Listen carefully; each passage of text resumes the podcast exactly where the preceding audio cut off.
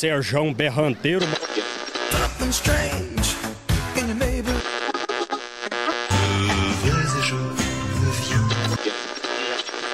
Aquele canarinho que cantou. Tá no ar, Drone Pod. Drone Pod. Sua dose quinzenal sobre drones e tecnologia. Drone Pod. Lançamentos, comentários, curiosidades e tudo muito bom humor e a sua participação. Drone Pod.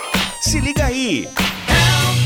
I need somebody help, not just anybody help. You know I need someone Fala galera, nosso oitavo episódio, mais um episódio da série Drone Pod e cada dia com um convidado especial diferente. Boa noite, meu amigo Magrão. Boa noite, meu amigo Ronaldo. Boa noite, ouvintes do melhor podcast sobre drones e tecnologias do Brasil. Hoje com um convidado de altíssima categoria, hein?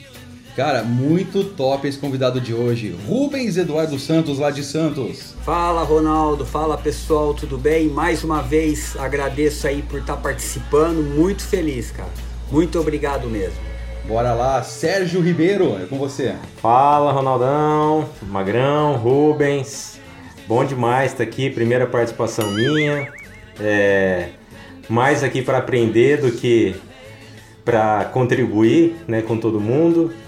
E quem sabe aí o pouco que eu, que eu falar possa ajudar em alguma coisa e quem sabe ser convidado para um próximo episódio também. Né, Não, mas de verdade, bom demais estar aqui. Eu vou, vou aprender muito com todos vocês. Obrigado aí pelo convite. Ô, Sérgio. Bem, vocês sabem quem é o nosso convidado hoje? Ou se eu sei quem é o convidado de hoje. Sabe, Rubens? Sim, com certeza. Muita expectativa. e, aí, Eu sei, mas ainda não posso falar. e aí, Magrão? É, nós estamos vendo o convidado aqui, hein? Ele tá com a cara feia, hein? Rapaz, cara de bravo, né, meu? Olha, rapaz. É, o, o cara tem cara de bravo, mas ele é muito gente boa. Que rufem os tambores! Bem, o nosso convidado de hoje é o Vanderlei. Vanderlei? Ô Rubens, você conhece o Vanderlei, cara? Não, não conheço. Ô Sérgio, Vanderlei, cara. Quem que chamou esse cara aqui? Foi você? Eu conheço o Vanderlei Cardoso. Puta, ô Magrão. O Vanderlei? É, com esse nome aí, acho que ninguém conhece ele não, hein? Eu acho que não. Não, cara. Bem, eu acho que ele seria chamado, inclusive, de seu Vanderlei se ele não entrasse no mundo do aeromodelo, se ele não fosse uma inspiração para muitos droneiros aí. Eu tô falando do grande Vanzan. Fala, Vanzan, boa noite. Beleza, galerinha? Obrigado aí pelo convite. Ronaldo, o Magrão, Sérgio Rubens aí. Vim aqui para receber esse desafio aí de ser bombardeado por vocês por perguntas. Lógico, se vocês estiverem dentro da área de drone, vou estar apto a responder. Espero que fique dentro desse, desse ciclo de, de, de perguntas. É, para mim, tudo é, mim é tudo é novo aqui. E vamos ver como é que vai, como é que eu vou sair aí, como é que vai rolar a parada aí. Vanzan, primeiramente é uma grande honra receber você aqui no nosso podcast, tá? Pode ter certeza que todo mundo que tá aqui é seu fã. É, já viu um vídeo seu, esses vídeos malucos, que a gente vai conversar muito sobre esses vídeos seus que você faz aí. E, e tá todo mundo querendo saber muito do Vanzan. Quem é o Vanzan, da onde surgiu o Vanzan, desde quando o Vanzan mexe com drone. E, e Magrão, quer, quer soltar a primeira já? Vamos lá, Ronaldo. Eu tenho várias perguntas aqui pro Vanzan. Vamos ver se eu, se eu conseguir fazer todas. Primeiramente, muito obrigado de novo, Vanzan. Puta honra estar falando com você aqui. É, na verdade, é um vídeo seu que eu assisti há muito tempo, que você estava sobrevoando uma, um morro, não é montanha, né? Você disse isso no último vídeo que te corrigiram. e, e teve um. Eu não lembro se foi um ataque ou se tinha umas. Tinha umas aves lá. O meu problema é com ave, cara. E você citou que nesse morro você já perdeu uns 4 ou 5 drones ali. Cara, e aí, você perde drone, você, você pratica o desapego com drone, cara. Eu, eu, eu, cada vez que eu voo, a minha mão transpira, minha mão soa igual um. sei lá o que.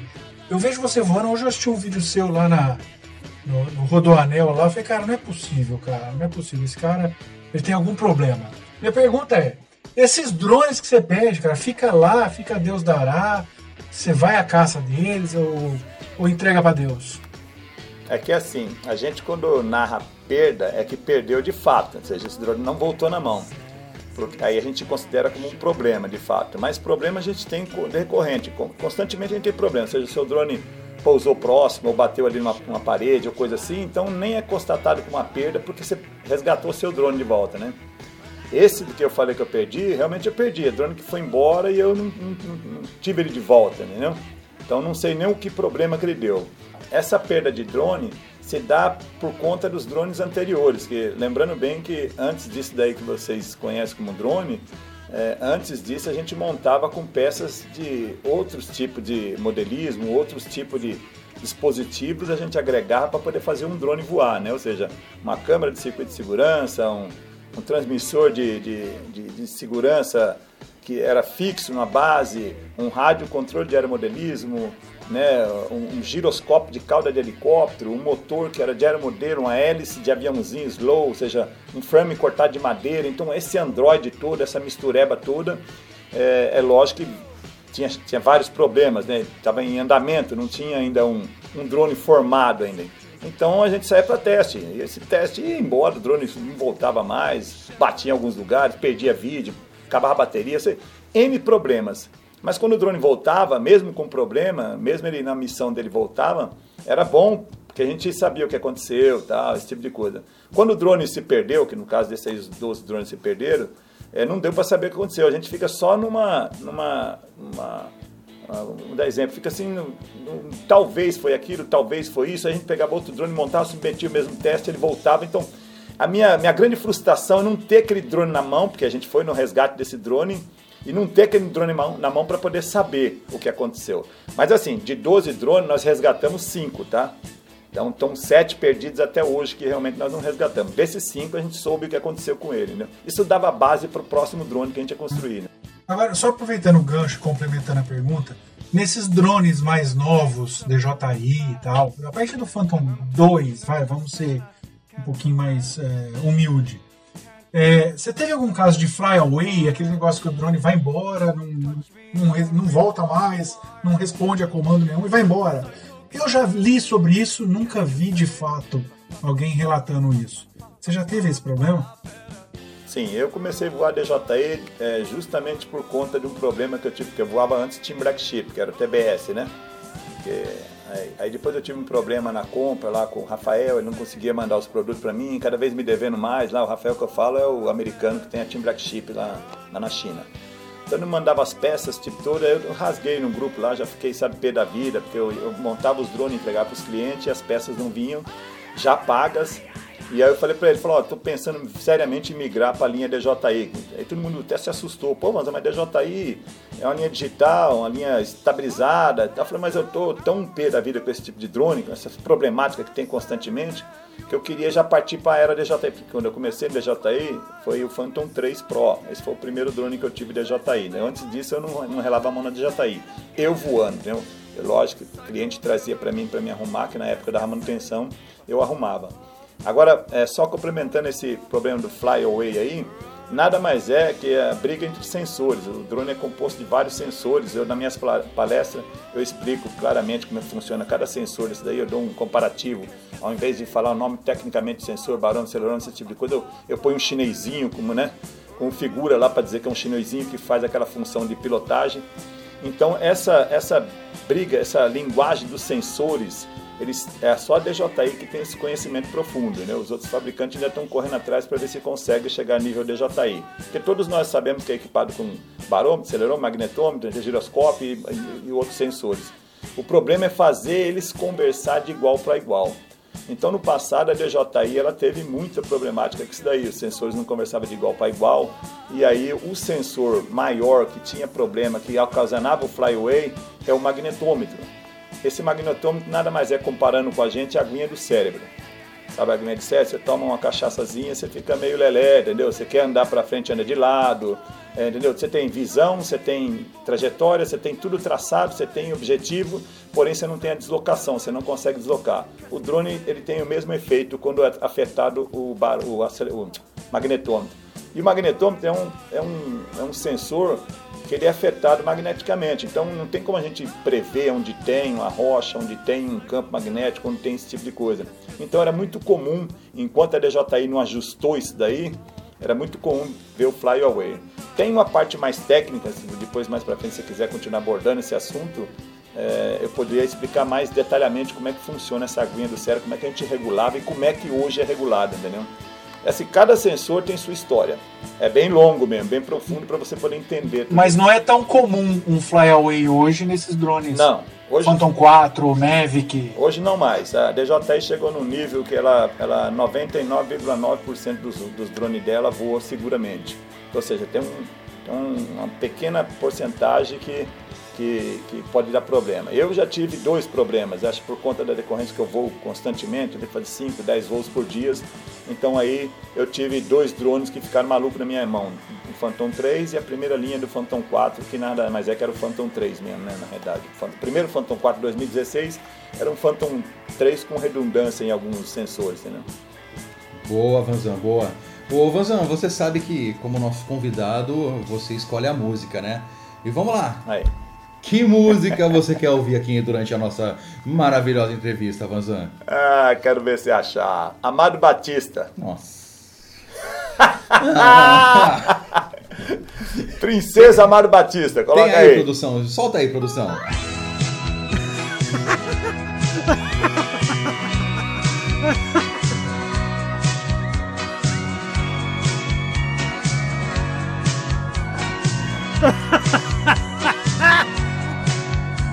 Ao te ver pela primeira vez, eu tremi todo.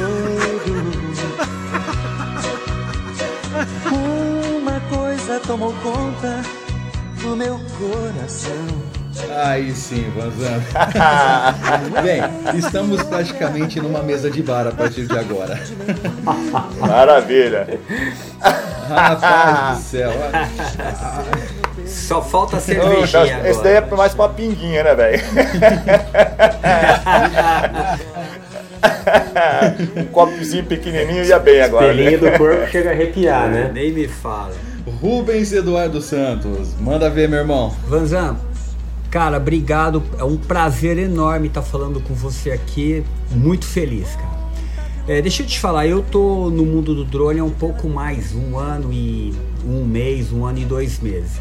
Só uma curiosidade sobre você seu canal. É, faz quanto tempo que você começou o teu canal? Porque assim, quando eu olho o número dele, eu não consigo imaginar. E qual foi o primeiro drone que você teve? Aquele drone que te fez, talvez tenha sido o que te fez se encantar por esse mundo. Olha, o primeiro drone não, tem nem assim, é, não, dá pra saber, porque eu, eu montava, né? Ficava montando as, as peçaiadas. Mas assim, o que eu tenho de recordação, tenho um vídeo de um que eu montei bonitinho. Isso Porque todos a gente colava, a gente amarrava, a gente fazia alguma gambiarra. Então não, não, não dava pra falar assim, olha, tá, a criação tá pronta. O treco tava numa evolução tão grande, cara, que a gente tinha que a única fonte de informação aqui era o Evol. Não sei se alguém chegou a entrar no, no, no Evol, que era um grupo Evol. E lá fora o RC Groups, que até hoje ainda tem, né? Então era uma velocidade de informação gigantesca. Então você montava hoje aqui, amanhã já era modificava, amanhã modificava, no mesmo dia modificava. Então o treco você não tinha como montar, falar, olha, esse drone tá beleza, porque o negócio estava em crescimento. Mas eu tive um que eu cortei com a. na- um colega me, me- foi na empresa, é, deixou eu usar a impressora dele, a corte a laser. Eu cheguei a cortar um frame a corte a laser. Então, para mim, isso foi, sabe, um espetáculo. Eu montei o corpinho dele de corte a laser e os bracinhos. Eu comprei na Casa Aerobras aqui em São Paulo, que é uns bracinhos de madeira. E ainda eu coloquei as peças que na ocasião tinha lá, aquelas motoras, giro de helicóptero, aquelas tranqueiradas todinha. Então, isso eu posso dizer que assim, o primeiro drone que eu olhei assim, pô, tá com, sabe, bonito. Era assim, tinha uma, tinha uma aparência de drone, assim, né? Que era na verdade um tricóptero, né? Não tinha nem a linguagem drone ainda, não era? Muito legal. Nem, eu nem imaginava É. isso daí, tu vê? Eu imaginava que você tinha vários tipos de drones, menos um que você mesmo Tá, eu- construiu. Isso é ímpar pra mim. é Eu ainda legal, tenho cara. um de 2009. Eu tenho um aqui, eu vou até pegar. Você quer ver ou não? Não, depois você pega, fica até esqueci tranquilo. que não pode ver. Corta. O podcast não tem vídeo.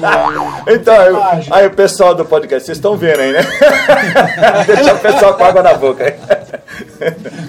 Mas enfim, tá ali atrás aí. Mas vai lá. Bom, é, então é, é esses drones, esse daí eu posso dizer para você que eu realmente montei assim e ficou com cara de drone hoje, entendeu? Se você olhar para ele assim, você saber que ele é um drone. Show, cara. E o teu canal tem quanto tempo já? Olha, o canal ele é bem antigo, porque eu, eu já, eu já disponibilizava material para o aeromodelismo. Né? Eu montava muito helicóptero e como eu montei muito helicóptero, a gente tem problemas com helicóptero. Então no meu canal era um canal mais tutorial de helicóptero. Eu, vamos supor, o cara, o cara, um parafuso emperrou no helicóptero, como é que faz para arrancar o parafuso, entendeu? Então eu dava dica, põe a ponta do ferro de solda, deixa derreter o, né, a trava-rosca, depois você saca o parafuso pôr um termo retrátil no, no, no, no, no fio do servo para deixar bem acabamento. Eu fazia essas coisas. Esse era o meu canal, eu colocava lá a título disso daí. Agora, quando começou a virar youtuber mesmo, nem eu sei assim, sabe? sabe? Fui pego assim. Porque é, o meu filho que mostrou para mim um canal que um menino ganhava dinheiro com YouTube. Eu olhei, olhei para um moleque falando lá, jogando um vídeo. Eu falei, mas o que esse moleque tá fazendo? Não tô vendo nada de interessante aí. E o meu filho, não, pai, o cara, a Sony, quando lança um, um jogo, dá para ele, mostra pra galera dele e ganha dinheiro com isso. Eu falei, mas como é que ele recebe esse dinheiro? Tá aí na internet. Tá bem enquadrado mesmo. Meu filho mais novão, ele me ajudou. Não, você tem que você tem um canal, pai. Tem, eu vou fazer um para você, porque antigamente não tinha esse problema de, de número de canal, número de visualização, tempo, não tinha nada disso, entendeu? Se você tivesse um inscrito, já dava remuneração, já dava, você fazia tudo. Então aí ele me ajudou a fazer uma conta tal de AdSense, essa conta de AdSense, entendeu? Aí sim ali me tomei, tornei youtuber, ou seja, meu trabalho ainda não era postado constantemente, porque até então não tinha visto um dinheirinho pingar, então a gente está correndo atrás de outras coisas, né? A gente pai de família, de trabalhar, esse tipo de coisa. Mas depois que eu fiz essa distância, que foi meio complicado para poder fazer esse número, essa conta no banco, para pegar um número internacional, aquelas coisas todas. Bom, passaste oito meses, caiu na minha conta 300 reais. E eu tinha aqui, eu sou aquele cara da moda antiga, da cardenetinha ainda, então eu anotava que os clientes pegou a Ellison, anotava num papel, eu tô na pista, você falava, ô Vanzan, me dá um, uma bateria, eu te dava uma bateria, depois você me pagava, então eu sou muito disso daí, eu sou meio, nessa parte eu sou meio desorganizado, eu era mais, agora estou um pouquinho mais organizado. Mas aí esse dinheiro caiu na minha conta, eu fiquei procurando meus papelzinhos aqui com um adesivo na parede aqui, e não achei esses 300 reais de quem depositou. Eu logo deduzi, pô, alguém que pegou alguma coisa comigo e e me pagou agora. Tá. Perdi o papel. É, perdi o papel, o cara pagou, tudo bem. Isso aí tinha passado oito meses, tá? Passou seis meses depois, caiu mais 320 reais. Aí eu já peguei o extrato, olhei 320 pau, eu olhei de novo os papéis, perguntei pra minha esposa se não foi nenhum parente, alguma coisa depositou, ela não. Eu já fiquei com a pulga atrás da orelha, tem alguém depositando alguma coisa pra mim. Eu falei assim, pô, eu, eu sou honesto pra caramba, não vou lá no banco, né? Chega, olha, estão depositando aí 300 pau pra mim, né? Falei, deve ter sido erro meu. Aí passaste quatro meses, caiu 400 conto. Aí eu falei, agora não, agora tem coisa errada. Eu fiquei olhando, fiquei olhando aquele lá, procurei tudo quanto é papel. Só que aí, olha como que é brasileiro é, né? Eu sou sincero, cara. Tem, te, teve, uma, teve um desconto de IOF no meu extrato. Era miséria, tipo 3 reais de IOF e mais uma taxa lá de, de 25 reais. Aí eu fui no banco, né, velho? Aí quando pegou no pé, falou, agora vou lá no banco. cheguei lá, já logo cheguei no gerente, olha, pô, tem aqui, ó, taxa disso aqui e tal. Não, isso aqui é uma transação internacional que você fez e tal. E eu já fiquei olhando para ele, mas o que, que é isso? Aí ele falou. E agora? É, ele falou assim: não, isso aí vocês estão depositando, você tem uma conta na Dicense e tal. Eu falei, ah, Dicense? Aí pus a mão na cabeça Dicense, eu me lembro desse nome de algum lugar, né? E vim embora, né? Falei, tá certo, ele falou assim, Olha só. ele falou assim: esse desconto é decorrente desse crédito de 400. Eu falei, ah, então tudo bem, já, já aliviou, né? É, nem. Aí vim embora, vim embora com essa Dicense na cabeça. Eu cheguei aqui em casa, comecei a olhar tudo quanto é negócio. Eu tenho um cliente que chama Dicense. E meu filho, depois eu fui conversar. Aí eu lembrei dele, do, do videogame lá, menino, e fui conversar com ele. Sério, velho, bem, bem batuto mesmo. Aí fui conversar com meu filho lá, o meu filho falou, pai, é ciência a conta que eu fiz pro senhor lá no YouTube. Eu falei, pô, cara, que bacana, eu ganhei 400 contos, sabe? Né? então, assim, tá certo que é um intervalo grande, mas aí eu olhei para aquilo e falei, cara, esse negócio dá dinheiro, sabe? Assim, pô, posso trabalhar, fazer um trabalho que eu já faço, que é o meu trabalho de montagem, meu trabalho que eu faço fora, e ao mesmo tempo fazer uns videozinhos por ali, né? Não custa nada. Claro, é, é então, legal. Então né? eu, eu fiz sempre na linha tutorial. Todos os vídeos eu comecei a colocar lá tutorial. Aí comecei foi diminuindo esse intervalo, né? Então a cada mês eu comecei a ganhar é, 100 dólares. Cada mês eles pagavam sobre 100 dólares. E aí Entendi. isso daí foi. Pô. E ficou estagnado porque a gente fazia uns vídeos tutoriais e todo canal tutorial, todo toda pessoa que trata como tutorial é meio estagnado. Tem algum outro que vai, vai embora, mas geralmente fica estagnado dentro da comunidade, então ou seja, por conta decorrente de título, né, que a gente você vai falar de, um, de, uma peça técnica, numa linguagem técnica, no meu vizinho não sabe nem o que quer dizer, né? Esse tem uma outra parte também que se você depois permitir, até entra também nela. E que muita gente que assiste teu canal acaba não chamando atenção, né? Sim, sim. Quando sim. é muito técnico, você não abrange sim, tantas sim, pessoas. Sem dúvida, né? sem dúvida.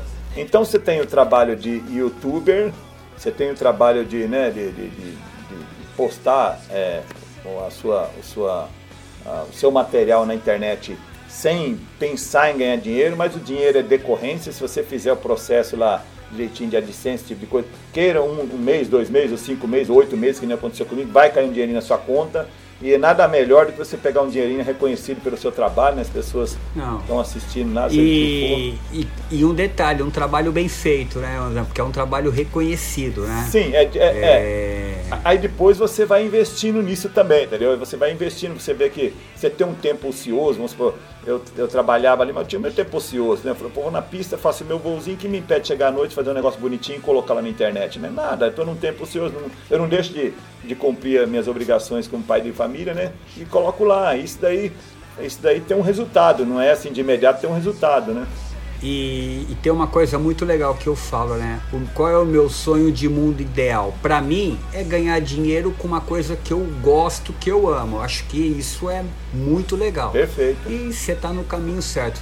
Parabéns, cara. É uma história que você tá contando aí que realmente eu não imaginava. É, até me surpreendeu um pouco. Eu tinha uma visão um pouco diferente e tal. Me surpreendeu positivamente, Lanzan. Legal. E obrigado aí pela explicação top, cara. É, maravilha. Tem, tem, um tempo, né, que é, eu, eu, é, aconteceu aquilo lá, até chegar nesse ponto de virar youtuber mesmo. Ah, sabe sim. aquele ponto start YouTube. Ali, dali pra frente, eu comecei a pensar realmente já no canal, pensei pensar em coisas. Então, existe dois momentos de youtuber. Tem ah, esse sim, momento sim, que eu é. falei pra você, depois tem um segundo momento também. Se porventura você quiser abranger mais pra frente, aí pode... Maravilha, obrigado. É, e não deixa de ser umas boas dicas para quem quer fazer um trabalho desse daí na internet também, entendeu? Com certeza, obrigado. Hoje você que está entrando aqui, está ouvindo o Dronepod, você vai ter um, um, curso de como ser um youtuber famoso pelo jeito, hein, Vazão? Também, também, também, é, também. É bem isso daí. Oh Lord, won't you buy me a Mercedes Benz? My friends Você está ouvindo Dronepod.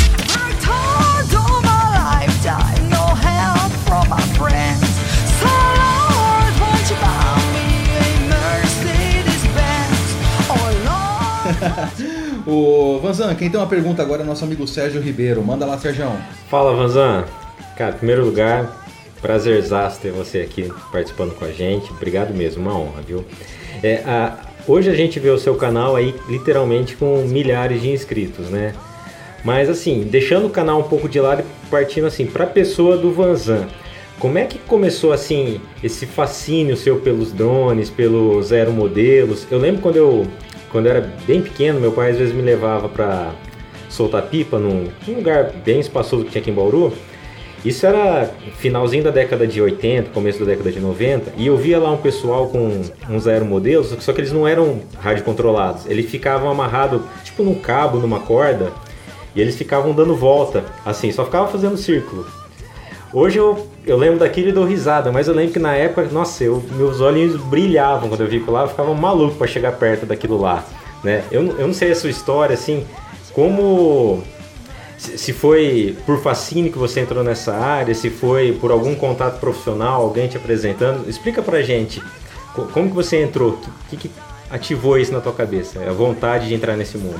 Beleza, meu querido. Ó, deixa eu te falar. Bom, a história começou um pouquinho lá atrás. Eu, como paranaense, eu vim de lá com 7 anos de idade, do Paraná. Então eu cheguei aqui em São Paulo, eh, eu nunca tinha visto um, visto um prédio, cara, pra você ter ideia. Um prédio de três andares, nunca tinha visto. Então eu chamava os prédios de bitelo, sabe? Eram as coisas assim, só correndo minha atrás. Eu tinha aquela vozinha ranheta, sabe? É, vá, aquelas coisas assim, bem ranheta. E e aqui quando eu vim pra cá, eu me deparei com televisão, porque lá não tinha televisão também lá, cara. Só tinha uma televisão na cidade e minha avó que assistia, né? ficava em casa pra assistir. Então quando eu cheguei aqui, a primeira, a primeira coisa que me marcou era terra de, passava um seriado Terra do Gigante. Eu era louco pra assistir Terra Gigante. Então tinha uns amiguinhos que tinha televisão, quando dava esse horário eu ficava rodeando, sabe, pra eles chamar. Tinha vez que eles iam assistir, tem vez que eles não iam assistir, sabe? Eu ficava, oh, vamos assistir Terra do Gigante. E a Terra do Gigante teve um do, da, da, dos episódios que um era o modelo, na verdade, na Terra Gigante, no filme passando, o avião cai no meio do mato assim, entendeu? Ele desce no meio da, da selva. Aí as pessoas estão tá saindo lá de dentro e o gigante chega perto, começa a interagir com aquelas pessoas lá, né? E aí o meu irmão maior, né, eu falava para ele, pô, mas olha ali, o, o, o cara é gigante. Falei, não, o cara é normal. Falei, mas então o avião é pequeno, então essas pessoas são pequenas. Não, essas pequenas são normais. Essas pessoas são normais. Da minha cabeça não cabia aquilo lá. E ele falava que aquilo era um aeromodeiro, era um Cessna na época, né? E eu olhava, porque era um modelo, era um avião pequeno. Eu ficava tentando imaginar um avião daquele que as pessoas estavam saindo dentro, que era um avião real, pequeno. Então, sabe um negócio muito longe da cabeça? E eu, quando era moleque, tinha mais ou menos 7 para 8 anos, nós tinha, quem é mais velho sabe disso daí, a gente colecionava marca de cigarro, maço de cigarro. A gente fazia tapete de maço de cigarro. Então, é, é, é, pra gente garimpar um maço de cigarro, a gente era meio psicopata. Na realidade, eu fui psicopata sempre em tudo, cara. Aí eu, Só uma curiosidade, qual que era essa cidade que você morava? Ali era Rochi, ah, no Paraná, é, Marilena, perto de Nova Londrina, Paranavaí. Ah, tá, tá. Região noroeste ali, Paraná. Isso, é. Então aí, aqui, aí isso, essa, essa fase que eu tô te contando, já tava no Rochidale.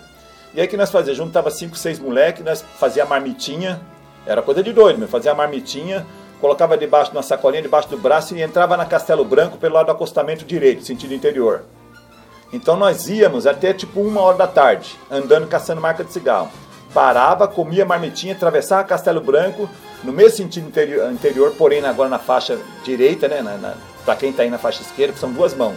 Nós fazíamos uma mão indo e voltando na mesma mão, depois nós ia na outra mão fazendo indo e voltando.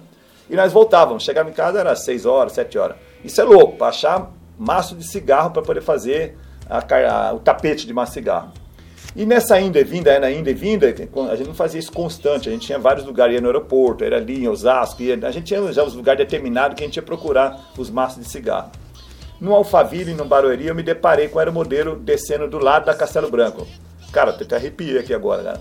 Quando eu vi aquele aeromodelo descendo, eu saí num pau, cara. Mas num pinote, eu catei o aeromodelo, abracei, eu quebrei o, o, o, o leme eu, eu abracei, era modelo, levantei em pé assim e quebrou o leme, sabe? E aí o cara veio correndo, não, cara, moleque, solta aí. Eu, não, é meu, e meu irmão solta os meus. E eu meu puxando era modelo, já furei, sabe, a asa, que eu peguei a mãozinha, fui furei a asa. O cara, pelo amor de Deus, solta que ele vai destruir o avião. Aí põe no chão, depois eu não soltar, ficar segurando o aeromodelo. Ali foi um contato com o aeromodelo. Foi difícil, até que eu coloquei no chão, eles pegaram, sabe, meu irmão me segurou. E aí eles me levaram, traz esse menino aqui, traz esse menino pra ver os aeromodelos. Aí quando eu cheguei lá, eu vi era ali atrás da Concídio, hoje é o, o Tamboré, aqui, aqui próximo Alphaville. Então eu vi vários aeromodelos no chão. Cara, esse momento eu tenho gravado na cabeça, não tem, sabe, um, impossível apagar isso na minha cabeça. Quando eu vi aqueles aeromodelos no chão. Então eu olhei isso daí eu fiquei fascinado, cara. Só que assim, hoje é caro um aeromodelo, você bota isso daí em 1974, cara, sabe? 75. Era uma coisa estratosférica de distância, para o mundo que eu vivia, para aquele lá que eu via, que eu visualizei lá. E aí isso sempre ficou na cabeça, mas eu fazia o que era modelo de madeirinha, fazia, vendia negócio na feira, fazia era modelo de madeirinha, era modelo não, né? Tabuinha, que eu colocava aquelas hélices ventinho, colocava em cima de casa. Meu avô enchia o saco quando entrava um vento forte, aquilo rodava, fazia uma barulheira de hélice rodando de lata, sabe? Meu avô ficava. Chegou a fazer aquele um do elastiquinho que você vai girando a hélice não, é, de isopor depois Não solta? tinha grana para isso ainda não. Eu fazia o meu era de madeirinha mesmo, com aqueles caixotinhos de madeira da feira. Aí cortava a latinha de óleo, que fazia hélice, batia um preguinho na frente, colocava um pauzinho e ficava em cima de casa. Era um de um lado do outro. Se olhava em cima de casa, meu, era assim, porque não tinha hábito de tirar fotografia. Naquela época não tinha recurso também, né? Se você filmasse, eu tirasse a, fotografia da minha casa, você ia ver do lado um monte desses, desses negocinhos, sabe, com hélice. E aquilo, quando eu falei pra você, quando entrava um ventão, fazia uma barulheira, meu avô ficava jogando pedra, tentando derrubar, sabe? E ali, esse foi assim, a vontade de ter um. Eu fui ter um aeromodelo mesmo, cara, quando eu comecei a noivar com a minha esposa. Aí sim eu fui ter um aeromodelo. porque depois jovenzinho você começa atrás de namoradinha, esse tipo de coisa, então você fica um, um buraco sem pensar nessas coisas, né? Você passa a pensar em outras coisas, entendeu? aí depois aí você vai começar a namorar firme, aquele negócio de casar, aquele propósito de noivar e tal, você já começa a vai bater o pé no chão. Pô, o que, que eu vou fazer agora mesmo? Porque a namorada já está fixa, mais ou menos. É a minha atual esposa até hoje, entendeu? Isso foi 32 anos atrás. Então aí eu eu pensei em comprar o modelo. E eu fui comprei no primeira mão, que é esse que você falou que é de cordinha, que é, na época era chamada de U-Control, que é nada mais que hoje é conhecido como VCC, voo, é, com, é, voo controlado por cabo, né, o voo circular, cada um falando do jeito. Então comecei com esses de cordinha. E o RC, que é o rádio controlado, que na época eu consegui um AM, foi presente da minha, minha atual esposa, né? Minha esposa era na, na noivado, com ela falou assim, oh, quer um presente de noivado, o que, que você quer? Ah, não era o modelo, cara. Entendeu? Então nós fomos na, na, na casa de Aerobras, compramos com 12 promissora, não era o modelo. Mal sabia ela que ela estava criando um monstro, hein? Tava, tava. Então por isso que também ela nem enche o saco, justamente porque foi ela foi uma grande incentivadora. Então, ela, a minha mulher é uma santa, cara, nunca me encheu o saco com relação a isso daí, sabe? Eu falo que vou na pista de aeromodelo, ela sabe que é uma válvula de escape para mim, ela sabe que eu faço o que eu gosto, sabe? Eu contra amigos, eu compartilho é, é, do meu conhecimento, justamente porque eu, esse aeromodelo, muita gente quebraram meus aeromodelos no início e eu aprendi com um grande mestre que eu considero hoje, né, ele falecido, o seu Egberto, e ele me ensinou sem cobrar um tostão, sabe, deu um, uma, uma, uma, aula para mim de humildade, e eu falei, pô, eu quero isso para minha vida, eu vou passar exatamente no hobby o que eu aprendi com ele. Então, de lá, isso aí foi 86 para 87, de lá para cá eu comecei a praticar o, o, o RC. Mas a minha entrada, meu já... contato mesmo com, com o aeromodelo foi mais ou menos dessa, desse jeito aí. Não tem, tem nem, nem onde pôr nem tirar. Foi exatamente dessa forma, assim. Através de um seriado de televisão. Legal. Então, desde lá de trás, quando teve o primeiro contato, você já falou: é, é disso que eu quero viver. É assim que é, eu quero gastar assim, é, boa parte da minha vida. É, em 85, em 85 foi o, o Control, né? É, esses primeiros fui eu que fiz, porque eu comprei um motorzinho na, na Aerobras, que é um motorzinho 19, né? Que era a AB19, era a cilindrada dele, que era aquele que não tem carburador, não tem nada, e eu fiz o aviãozinho de madeirinha, entendeu? Ficou uma porcaria, né? O uhum. fio eu coloquei de cabo de, de nylon, de pescar, ficou uma merda, entendeu? Propriamente dita. Mas é, é, o que tinha pra época que rodou a hélice, pra mim o olho sabe, brilhava, que nem você falou, o coraçãozinho batia, sabe? Arrepiava tudinho que o motorzinho pegava. Isso quando pegava, tá? Porque ficava tem que horas bater na hélice lá, arrebentar tudo dentro, cair a unha. Cheguei a ficar sem unha pra tentar dar partida no aeromodelo. Oh. Mas é bem isso aí mesmo.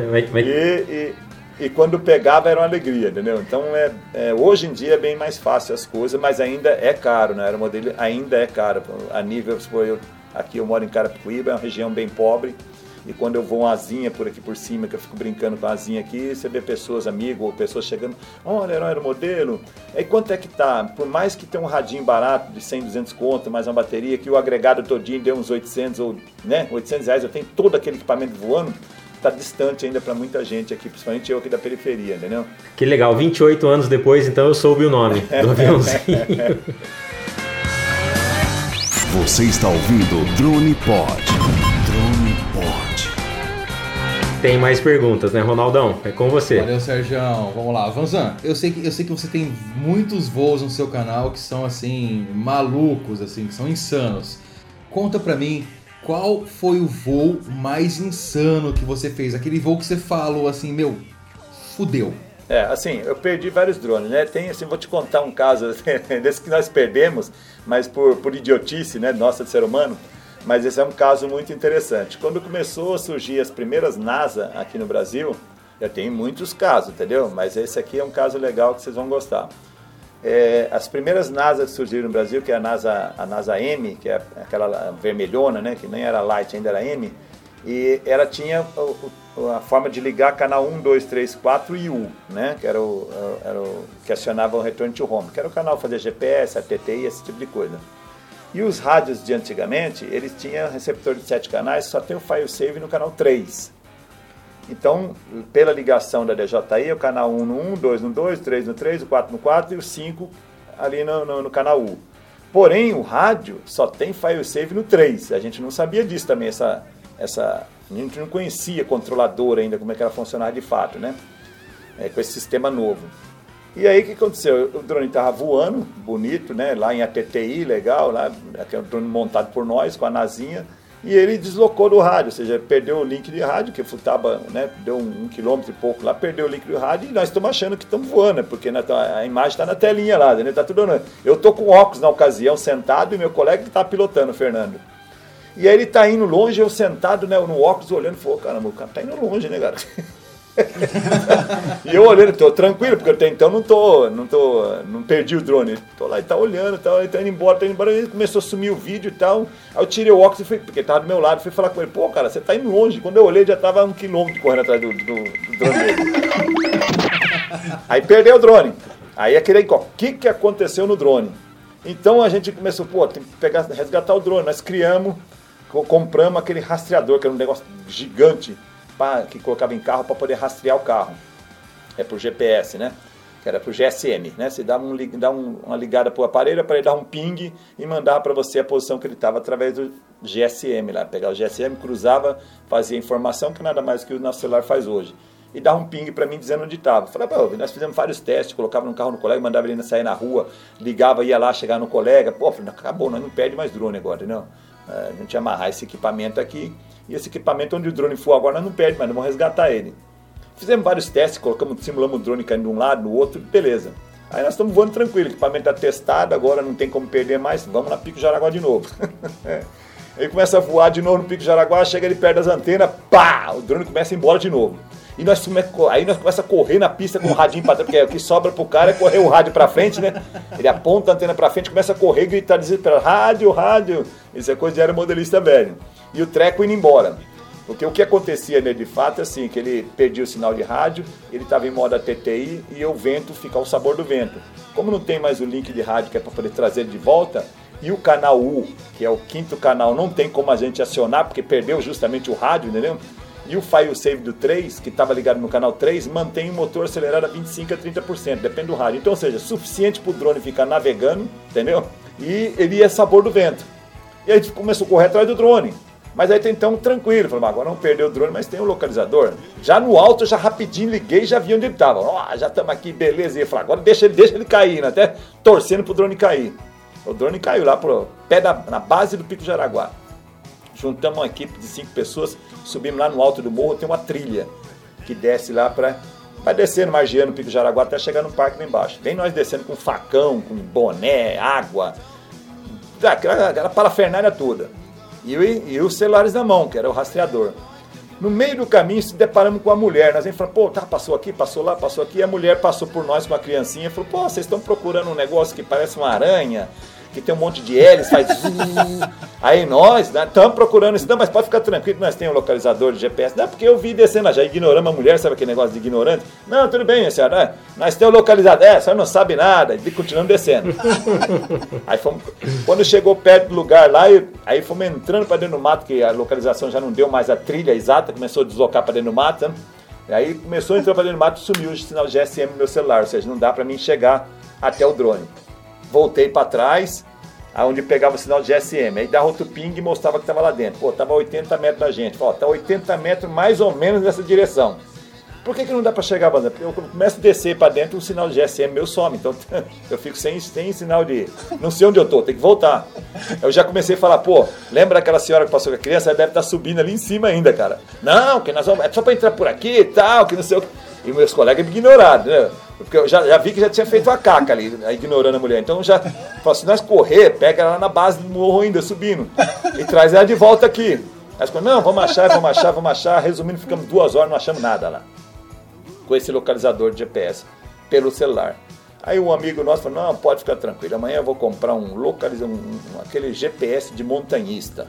Pagou um barão e cacetada, porque é sinal de GPS, ou seja, ele não precisa de GSM. Aí botamos lá, no outro dia fomos lá, botamos lá, plotando o lugar e fomos andando. Chegamos debaixo realmente da árvore, que é o ping que ele tinha dado.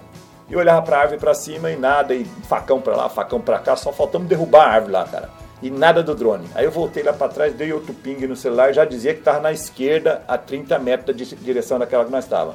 Aí já comecei a ficar cismado, ué, deu outra posição. E lá era cheio de macaquinho, né? Andar para lá e para cá. Aí entra pra dentro do mato também não acha. E voltei, dei outro ping já falava que tava na direita. Já comecei a ironizar. Falei, olha, negócio é o seguinte. Tem um macaquinho que tá andando com o nosso drone pra um lado e pro outro, nós estamos que nem tonto atrás do drone. Ou seja, cara, perdemos o segundo drone e também é a mesma coisa depois, né? O terceiro drone nós fomos descobrir que era o problema, nada mais é que a Fire Save ligar no 3. Mas esse aí é um, é um caso assim interessante, um caso bacana que a gente tinha uma pessoa que tinha visualizado. O GPS né? era a mulher, cautela. Pô. pô, cara, se eu, se eu hoje, hoje, pra, pra, sabe, com a burrice que eu pratiquei lá atrás, se eu deparasse com um cachorro e falasse, apontasse para mim, eu ia pegar ele e levar lá, sabe? Então, mas nós ignoramos a mulher lá, então era o certo era pegar a mulher, levar para ela, mostrar para ela, caiu ali, pronto, então ela pegava, sabe? Então assim, agora de voo maluco assim, de maluco, é, cara, tem vários, porque antes os meus voos agora são voos um pouco mais premeditados, uns voos mais pensados. E antes, no passado, já era um voo, vamos dizer assim, uma linguagem mais pura, um porra louca, entendeu? Era um voo mais saía para voar, porque também não tinha regulamentação, não tinha nada, a gente também não tinha nenhum conceito do que era certo, do que era errado, sabe? Na inocência, passa um drone lá em cima da casa de alguém, em cima da praia, mas não tinha noção de ficar filmando ninguém, sabe? A, pegada era outra, era curtir o drone, era é aquela voar. imagem, aquela a velocidade passando aqueles buracos, era voar. Então não tinha nada disso, sabe? Esse tipo de coisa, filmar ali, aqui, era um negócio que acontecia. Tanto é que um vídeo meu que mais estourou na internet, uma cena que eu peguei de dois casal né, praticando besteira no mato. E na ocasião, na ocasião eu fiquei pé da vida porque aquilo estragou meu vídeo, cara. Então eu falei, pô, cara, um vídeo, sério, cara, um vídeo fenomenal desse daí. Aí tem, tem outro lugar pra postar, Vazan. Então, é, então, mas, mas aí o que, que eu fiz? Eu, eu, apaguei, cara, eu dei uma, dei uma embaçada lá, sabe, eu embacei na hora, porque eu não ia acabar com o meu vídeo, cara. Fiz um voo, sabe, radical, passando na ar, fazendo aquelas, as coisas que os meninos fazem hoje com os mini race, né? Então fazia isso com aquele drone lá. Então, pô, cara, isso é uma coisa de. de eu mesmo fiquei, pô, tá top o negócio. Mas eu peguei uma cena ali que vai estragar meu vídeo. Eu não vou cortar o vídeo, porque eu não tenho o hábito de cortar o vídeo. Meus vídeos sempre foi RAW. Saiu, pousou no pé. Aí o que, que eu fiz? Eu, naquela hora H, eu embacei o vídeo e coloquei o vídeo lá, subi o vídeo descendo aí. Entendeu? Pra aproveitar o vídeo. Então esse é um vídeo. Depois acabei usando ele, é onde eu falei pra ele, é onde é a segunda parte, né? Que eu falei que, que, que, que poderia contar esse tipo de coisa, entendeu? Que eu falei com o Rubens lá, que tem a segunda parte de youtuber, é onde eu acabei mexendo nesse vídeo. Ô, ô Vanzan, você sabe que a gente tem aqui em São Paulo o Pico do Jaraguá, a gente tem também a base das nuvens, que é aqui em Botucatu. Tem outros morros famosos no Brasil, mas você deu o nome para um morro que é o morro mais conhecido entre os droneiros, que é o Morro do Windows. Aonde fica o Morro do Windows? O Morro do Windows ele fica ali é, em na verdade lá é. Não chega a ser Araçariguama, ali já é São Roque aquela área ali, entendeu? A gente entra por Araçariguama, mas é São Roque. Ali é o aeroclube, é voo e CIA. É, inclusive daquela galera, pra você ter ideia de, que, que eu conheci o aeromodelo, foi daquela galera que acabou confeccionando esse aeroclube lá na, na, em São Roque. E lá é um lugar espetacular, sabe? É, é pastagem, então é, é, grama de pastagem, aquela graminha meio alta que não quebra, sabe? E é coisa de perder de vista, assim, sabe? é sempre verdinho, né? Então ali é um lugar muito bacana quando eu tenho que testar algum equipamento, eu tenho que fazer alguma coisinha, ou eu vou para o CCA Itu, ou eu vou para ali, entendeu? Ali é uma área, é tudo fazendas de amigos, parentes, tio, ou seja, nem que eu for dois, três quilômetros, estou dentro da área ainda particular, sabe? Não tem, não tem problema algum, entendeu? Como lá no CCA Itu, né? Então ali fica em São Roque. E, e, parece mesmo, cara, o Morro do Windows, cara. Você olha assim, você. Hoje não tem como. Qualquer voo que você faz ali, a gente já sabe que ali é o Morro do Windows. É, porque assim, a, a, o vídeo meu é, é diferente um pouco dos que convencional na, na, na, na praça, porque eu ao estudar esse tipo de. Porque eu fui, que eu falei, lembra pra você que eu sou um psicopata, né? Então, então é a mesma coisa, né? No YouTube eu sou um psicopata, no voo, ao tipo de ficar pensando coisas assim, bem diferenciadas das pessoas. E eu notava, que eu notava e eu percebi em mim, e vocês também percebem isso daí, se você pegar um vídeo que você está mostrando um corredor e esse cara está andando no corredor, você já vê o fundo do corredor lá, você pula o vídeo, cara. Você não vai aguentar ver o cara andando no corredor todo. Você já, no seu cérebro, já traçou a trajetória dele, entendeu? Então você pula o vídeo. Então o cara tá lá, tá, ó, vou chegar na praia, a praia tá lá longe, cara. Tava, cara tá andando, tá andando, tá andando, tá... Você pula, cara. Você pula e vai lá na praia já, né? Aí que eu falei assim, pô, aí eu olhava nos meus vídeos e via que pessoas pulavam esse espaço. Falei, pô, eu preciso prender essas pessoas nesse, nessa parte ociosa. Então eu crio situações, eu crio história onde eu amarro a pessoa, né? Então ela está sempre esperando alguma coisa que eu vou falar. Então você vê aquele voo lá, nada mais é que eu ia fazer um teste atrás do morro, mas eu, como é que eu vou prender o cara até chegar atrás do morro?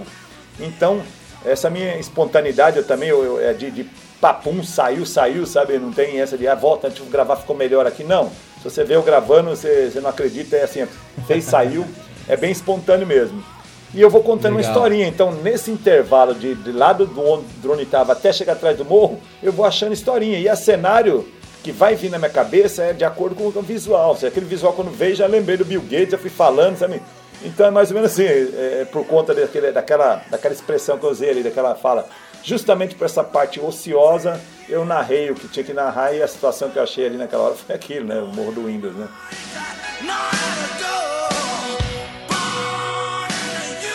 Você está ouvindo Drone Pod.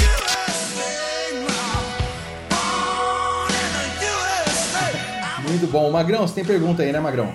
Muitas. O Vanzan, bom, a gente está conhecendo um lado humano do Vanzan, né? E, gente, pode apostar. Aí você viu que Ele eu não falo não nada, é um extraterrestre, né? viu? Ele parece ser ser humano mesmo. Carne e osso, pode ficar tranquilo.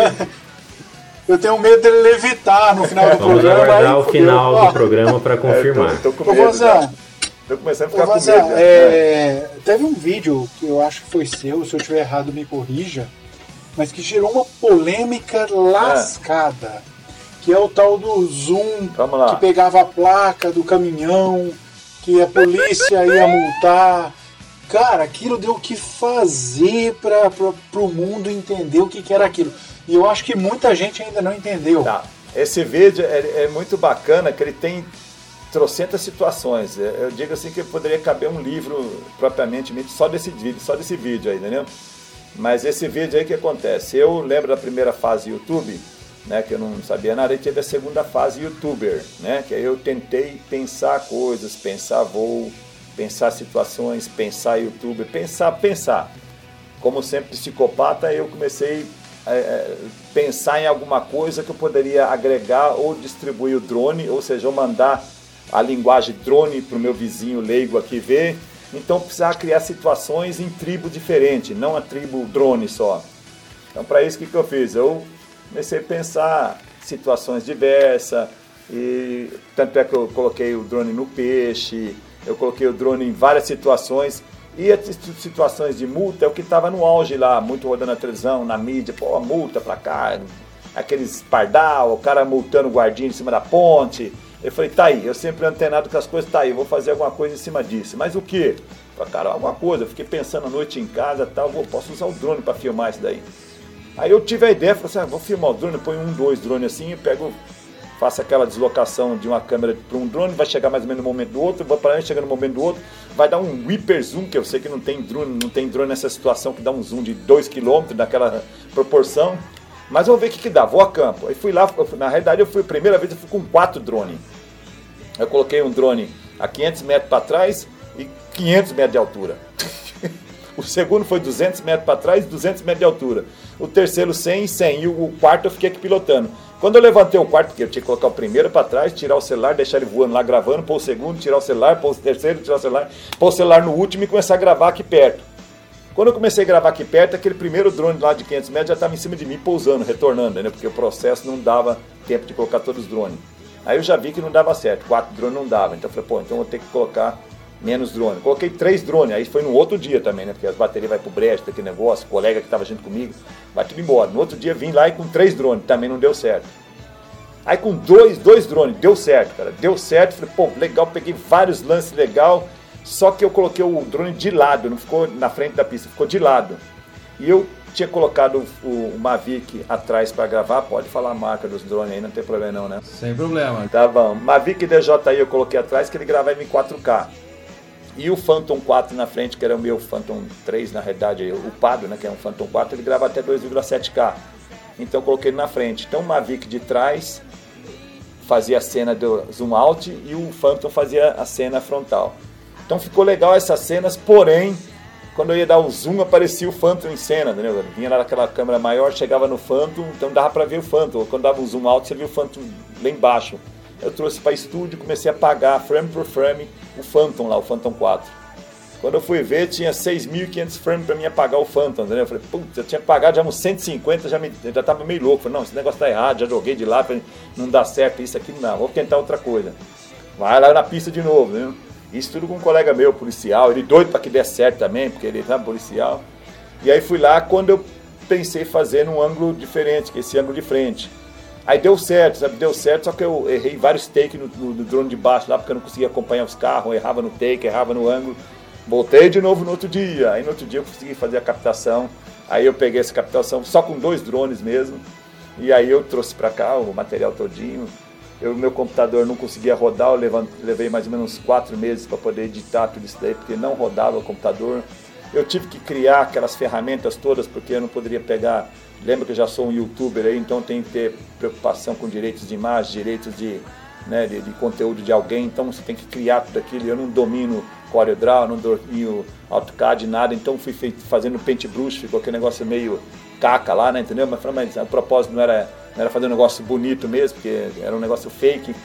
Eu queria, na realidade, que a, a, a proposta drone fosse para frente, entendeu?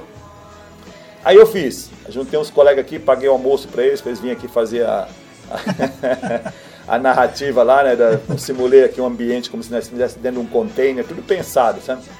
E eu subi, eu não cheguei a subir esse vídeo. Antes de mim subir o vídeo, que eu coloco, que eu faço, que eu confecciono, tá lá eu fazendo um cavalo tapado e olhando para aquele vídeo. Eu submeto a pessoas, amigo, parente, para ver o que, que, eles acham antes de me subir um vídeo. Entendeu? Eu, nunca subo de papum assim. E eu submeti algumas pessoas e meu filho, ele ao olhar o vídeo, falou: pai, essa linguagem pode te comprometer, porque está uma linguagem policial, aí você está levando um brasão da polícia, e tem uma coisa assim, outra coisa lá. Aí eu olhei para aquilo falei, pô, é mesmo, esse negócio pega uma dimensão maior, posso arranjar um problema. Levei para estúdio de novo, chamei os caras, não paguei almoço de novo, não falei, vamos ter que mudar a linguagem nossa aqui, ficou uma linguagem formal, que o policial ficava falando que ia dar uma multa, a multa de tantos pontos, aquelas coisas bem técnica policial, ou seja, não era, não era nada errado, era a linguagem certa mesmo que ele estava falando, porém, eu não queria passar essa linguagem, queria passar coisa superficial, que deixasse você entender, você você ser induzido para aquela superficializada. Oh, superficializada, esquece, é superficial. Ah, tá. Embolou aqui. Ou seja, momentos de lá eu falo assim: olha, esse cara vai levar uma, né? Aí o cara fala, pô, você falou que o cara vai levar multa. Eu falei, não falei, não falei que ela vai levar multa. Eu falei, o cara vai levar uma. Mas você quer dizer o quê? Vai levar uma Coca-Cola, vai levar um Guaraná, vai levar um, né, um refrigerante.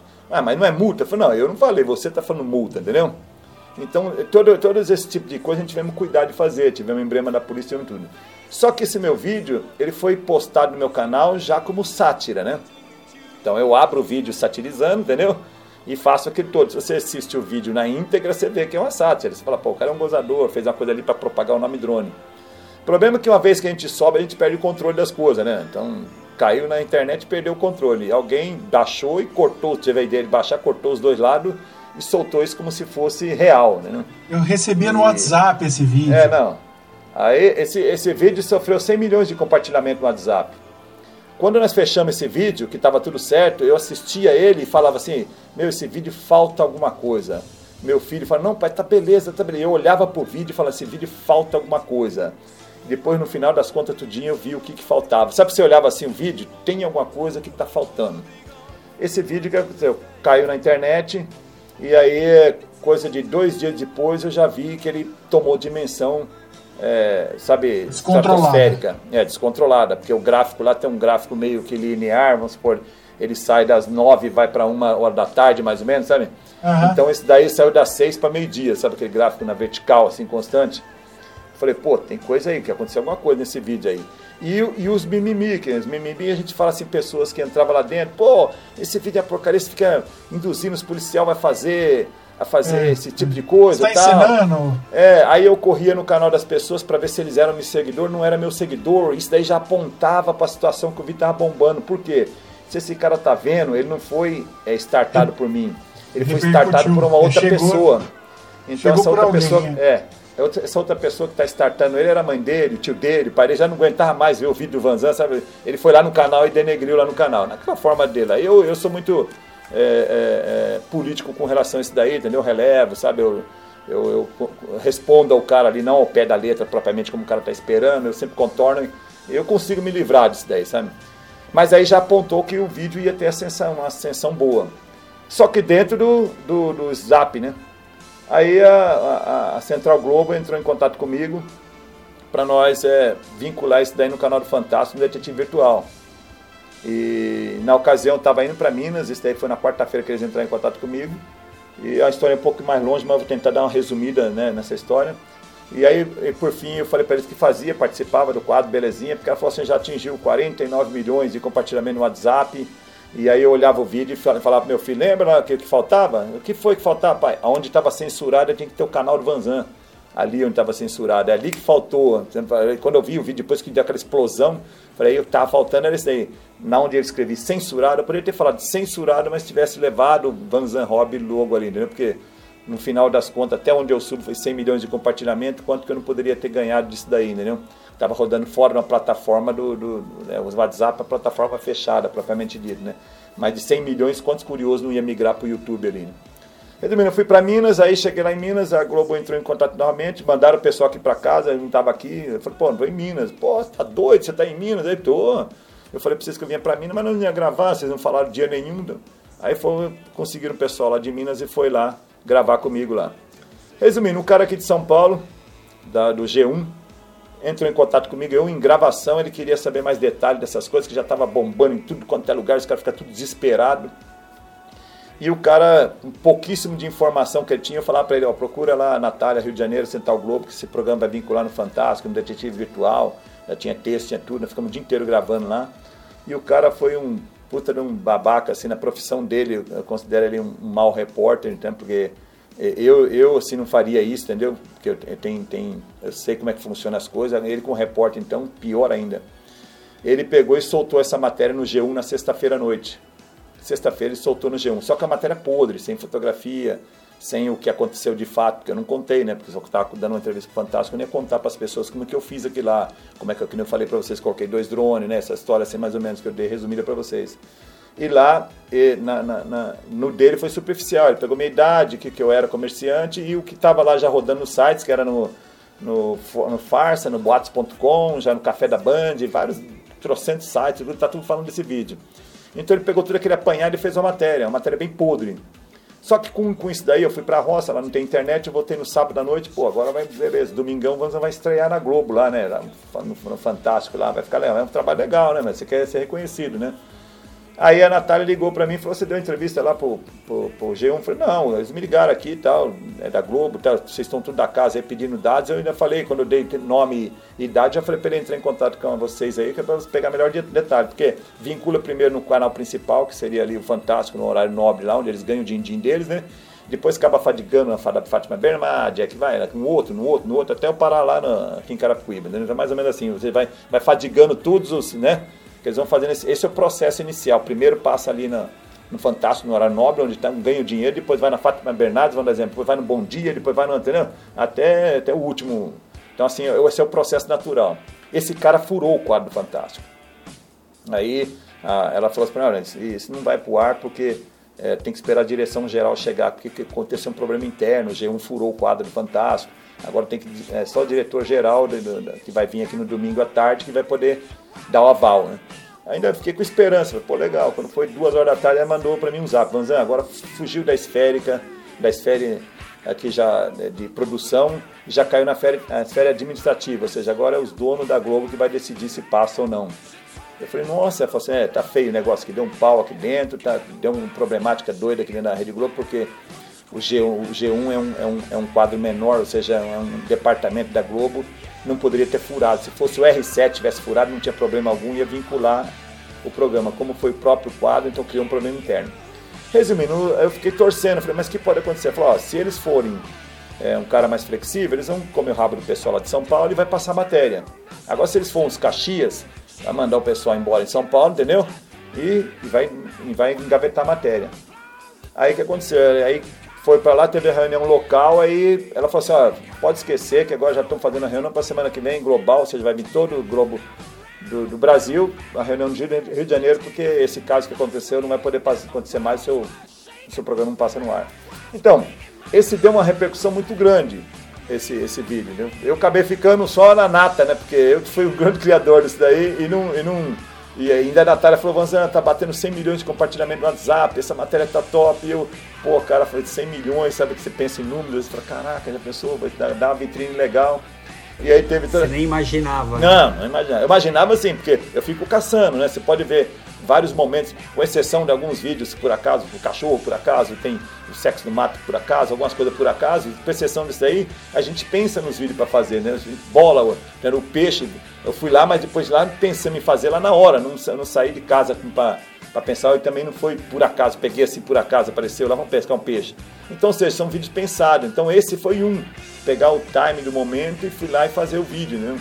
Então me deu um custou bastante e, e e esse vídeo, na realidade, para o canal não trouxe muita coisa. Ele acabou muita coisa assim, não é egoísmo da minha parte não falar muita coisa. Né? Deu acho que 200 mil visualização, mais perto de 100 milhões de compartilhamento no WhatsApp. Então você imagina, cai num grupo de família com 10 pessoas, é um compartilhamento, né? então, considerado um por 10 pessoas assistidas.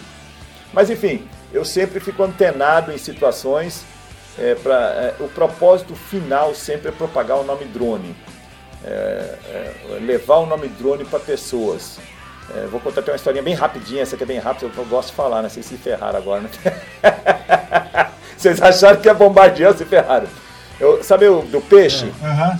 Do peixe, um, um, um, colega veio aqui, é só para te mostrar a ideia minha, o propósito do canal.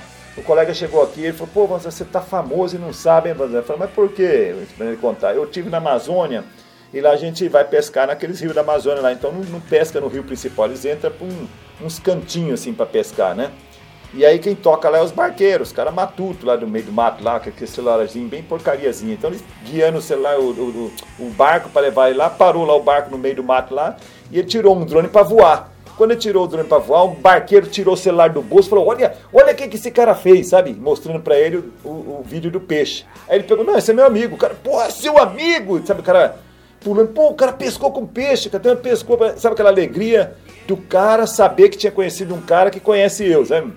Então, ou seja, esse barqueiro é um matuto lá do meio do, do mato, ele conhece drone, cara, sabe? Ele conhece drone através dessa linguagem que eu levei lá de peixe, que ele, tá, ele, ele gosta de peixe, ele pesca, ele faz tudo, então o, o drone entrou nessa área. Ele conhece o drone justamente por causa do peixe.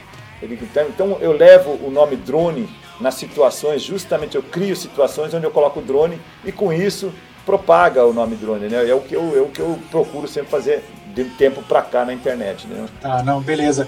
Agora, eu quero que você saiba que eu tive inclusive amigos que receberam multa por causa do drone. De tanta maluquice, cara. Os caras falavam, não, eu tenho é. um amigo que realmente isso aí é da polícia mesmo, cara. Ele recebeu tal. mas, mas legal saber dessa história também. Teve, teve mais, mais, mais ou menos 65 vídeos, porque aí o pessoal tem a, tem a onda, né? Depois o pessoal quer pegar ali a, a cristazinha, né? Uhum. Isso, é, isso, é, normal, né? Acontecer alguma coisa, você vai lá nessa onda, pegar uma vibezinha também. Então teve 65 canais na internet que estavam tratando do assunto. E, e, e, lógico, poderia dar um, um strike em qualquer, qualquer, uhum. qualquer canal desse. Mas o meu propósito justamente é levar a linguagem drone. Se eu der um strike lá, eu perco essa finalidade. Se eu for a chance de me levar o nome drone para tudo quanto é lugar, nem que eu não ganhe nada, mas leve o nome drone, né? Então Sim. eu não dei strike em ninguém, né? Então rodou aí várias, várias situações. Então teve cara que criou que falou que levou multa, o cara mostrou até a multa, assim. Até eu fiquei tentando ver se era de drone mesmo. Falei, será que o cara levou de multa? mas eu não passei, meu colega, o meu colega é policial que fez aqui, ajudou, né? Lá no campo e ajudou aqui, entendeu? Eu falei, você multou alguém? Ele falou, não, não multei ninguém, cara. É muito legal essas histórias. Ô, Vanzan, aliás, precisa fazer um filme dessas histórias, cara. Eu ia falar livro, mas livro ninguém mais lê hoje. Precisa de uma é. produtora fazer um vídeo seu aí. É. Cada vídeo histórias. tem uma história legal, cara. É, eu imagino.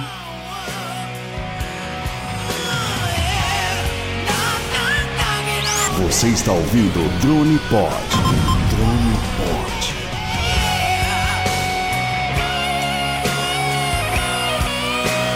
É, agora o Sérgio acho que tem uma pergunta aí de ouvinte. Vamos lá, Sérgio.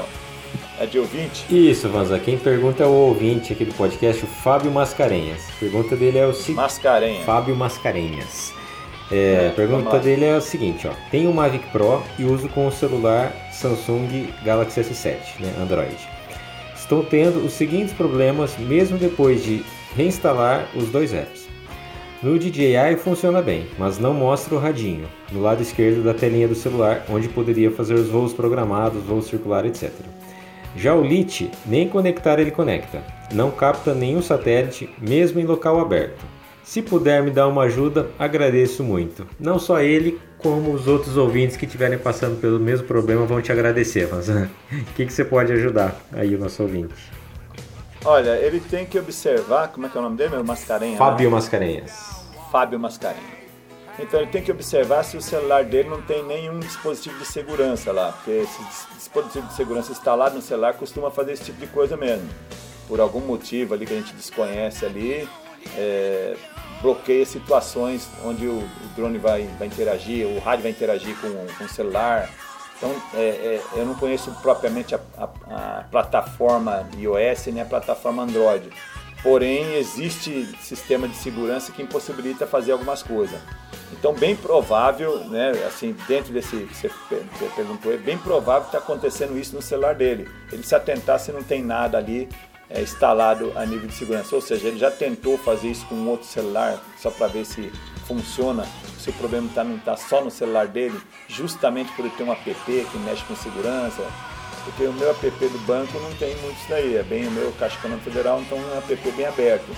Mas eu tenho certeza que tem alguns app que é fechado, algum sistema que ele trabalha com empresa também é fechado, então por estar instalado ali bloqueia muito esse tipo de coisa assim.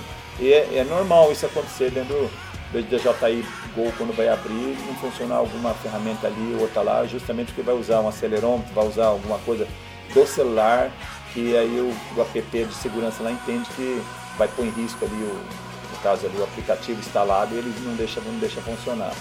Fala para ele se atentar a esse tipo de coisa para ver se realmente é isso daí. Pô, legal. Obrigado aí. Vou falar pro Fábio agora que se se deu, se vai, se essa ajuda aí resolveu para ele entrar em cada vídeo seu e deixar um um like lá, como forma de agradecimento. espero, que seja, espero que seja ele resolva lá, né? Assim, se a gente tivesse de porte na mão assim, porque a gente só por linguagem a gente faz deduções das coisas, né? Então na mão a gente consegue é, ter uma visão maior, uma, um, um, cenário melhor, né? Entendi. Mas espero, espero que tenha ajudado. Tem uma pessoa que tá meio quietinha aí, mas agora ela vai falar. Com você, Rubão. Vai lá. Legal. Ô, ô Azan, deixa eu te fazer uma pergunta. É, hoje a gente ouve muito falar sobre segurança, é, voo consciente, drone consciente.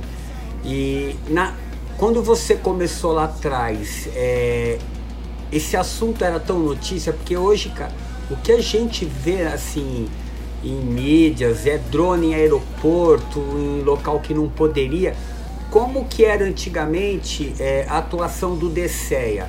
Existia esse, essa, esse barulho que existe hoje? Não, o DSEA ele, ele começou a apitar mesmo de 2017, junho de 2017 para ser mais exato. Não sei se foi dia 25 de junho.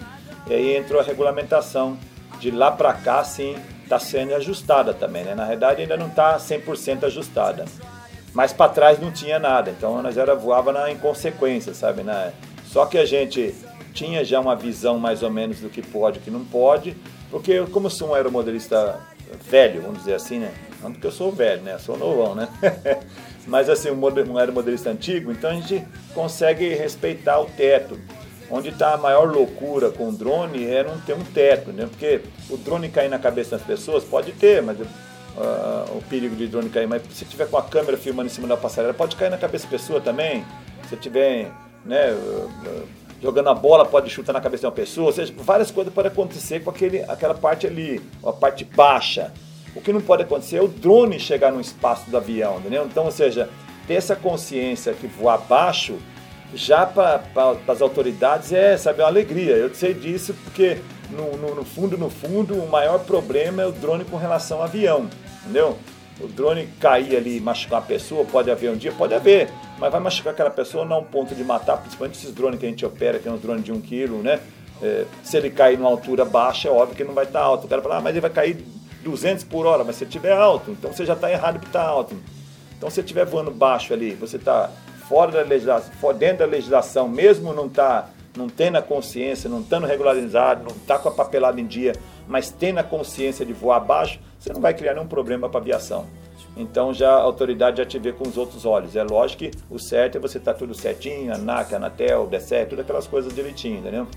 Mas se você é, é, respeitar o espaço aéreo, que seria ali um teto mínimo ali, eu, eu costumo dizer, se você jogasse para mim, para mim criar a lei de regulamentação, eu já ia ser bem taxativo. Cara, pega um objeto mais próximo de você, você pode subir 10, 20 metros desse objeto. Acabou. Acabou, sabe assim? Então ia ser bem assim. Já matava tudo ali. Só que a lei não funciona bom assim. A lei tem que estar tá bem explicada, né? Tem que ser uma coisa fecha outra, sabe? Então a lei ainda não está 100% fechada. Então, os homens da lei antes de, antes de 17, 2017, não pegavam muito no pé da gente. Daí para frente pega. E a segurança é, se deu-se porque o drone, ele, a pessoa, qualquer um possibilita comprar, né? O cara passa, a gente aqui na vila não tem condição de comprar um drone, mas um cara no Alphaville vai no mercado, no Walmart lá, põe um drone no carrinho, vai para casa e entrega pro filho dele. Então o filho dele pega o drone e vai decolando e vai voando, mas não é que ele faz a maldade, ele vai voando e o pai dele, nossa, vai mais alto, o filho, o colega, nossa, vai um pouco para frente, ou seja, eles não têm maldade, não têm conhecimento nenhum daquilo, entendeu? Então, é, isso, isso é um problema. Mas eu não sei como resolver isso também, entendeu? Não dá para vamos criar uma carteira. Também não pode ser hipócrita e falar, vamos criar uma carteira para só piloto vai pilotar como, como piloto é pilotado. Talvez ninguém se atentou nas caixas, na caixa está escrito brinquedo. Tem muita gente que nem eu, tem Spire, tem as máquinas grandes, e o cara fala, meu equipamento profissional. Eu falo, não, você está brincando com o meu brinquedo, você está ganhando dinheiro com o meu brinquedo. Ele é importado como brinquedo, ele não é importado como um equipamento profissional. Então ele é tratado como brinquedo. Um brinquedo qualquer um pode brincar, entendeu? O cara acima de 16 anos pode brincar. Então como é que você vai enquadrar um moleque desse? Vai enquadrar. Primeiro tem uma contradição na nossa lei, né? Até 18 anos você é inconsequente. Você enquadrar um moleque de 16 anos, é, fica um negócio. Tem, tem esse conflito geral. Mas em base, é, o que eu tento passar dentro dos meus voos, né? É, é, sempre fazer um voo baixo, sempre respeitar um pouco a distância, na maior da possibilidade, sabe? Tentar respeitar isso daí. Agora, altura mesmo, só, só um doido mesmo para ficar voando na altura assim, onde tem um espaço que vai passar um avião. Hoje, com, essa, com esse pensamento hoje, o cara tem que estar muito desinformado. Teria que ser aquele senhor que eu falei que está levando pro filho dele lá, sabe? Muito desplugado. Mas isso tem um risco. Isso tem um risco. Uma colisão é uma colisão bem provável um dia acontecer justamente no, no cenário desse daí.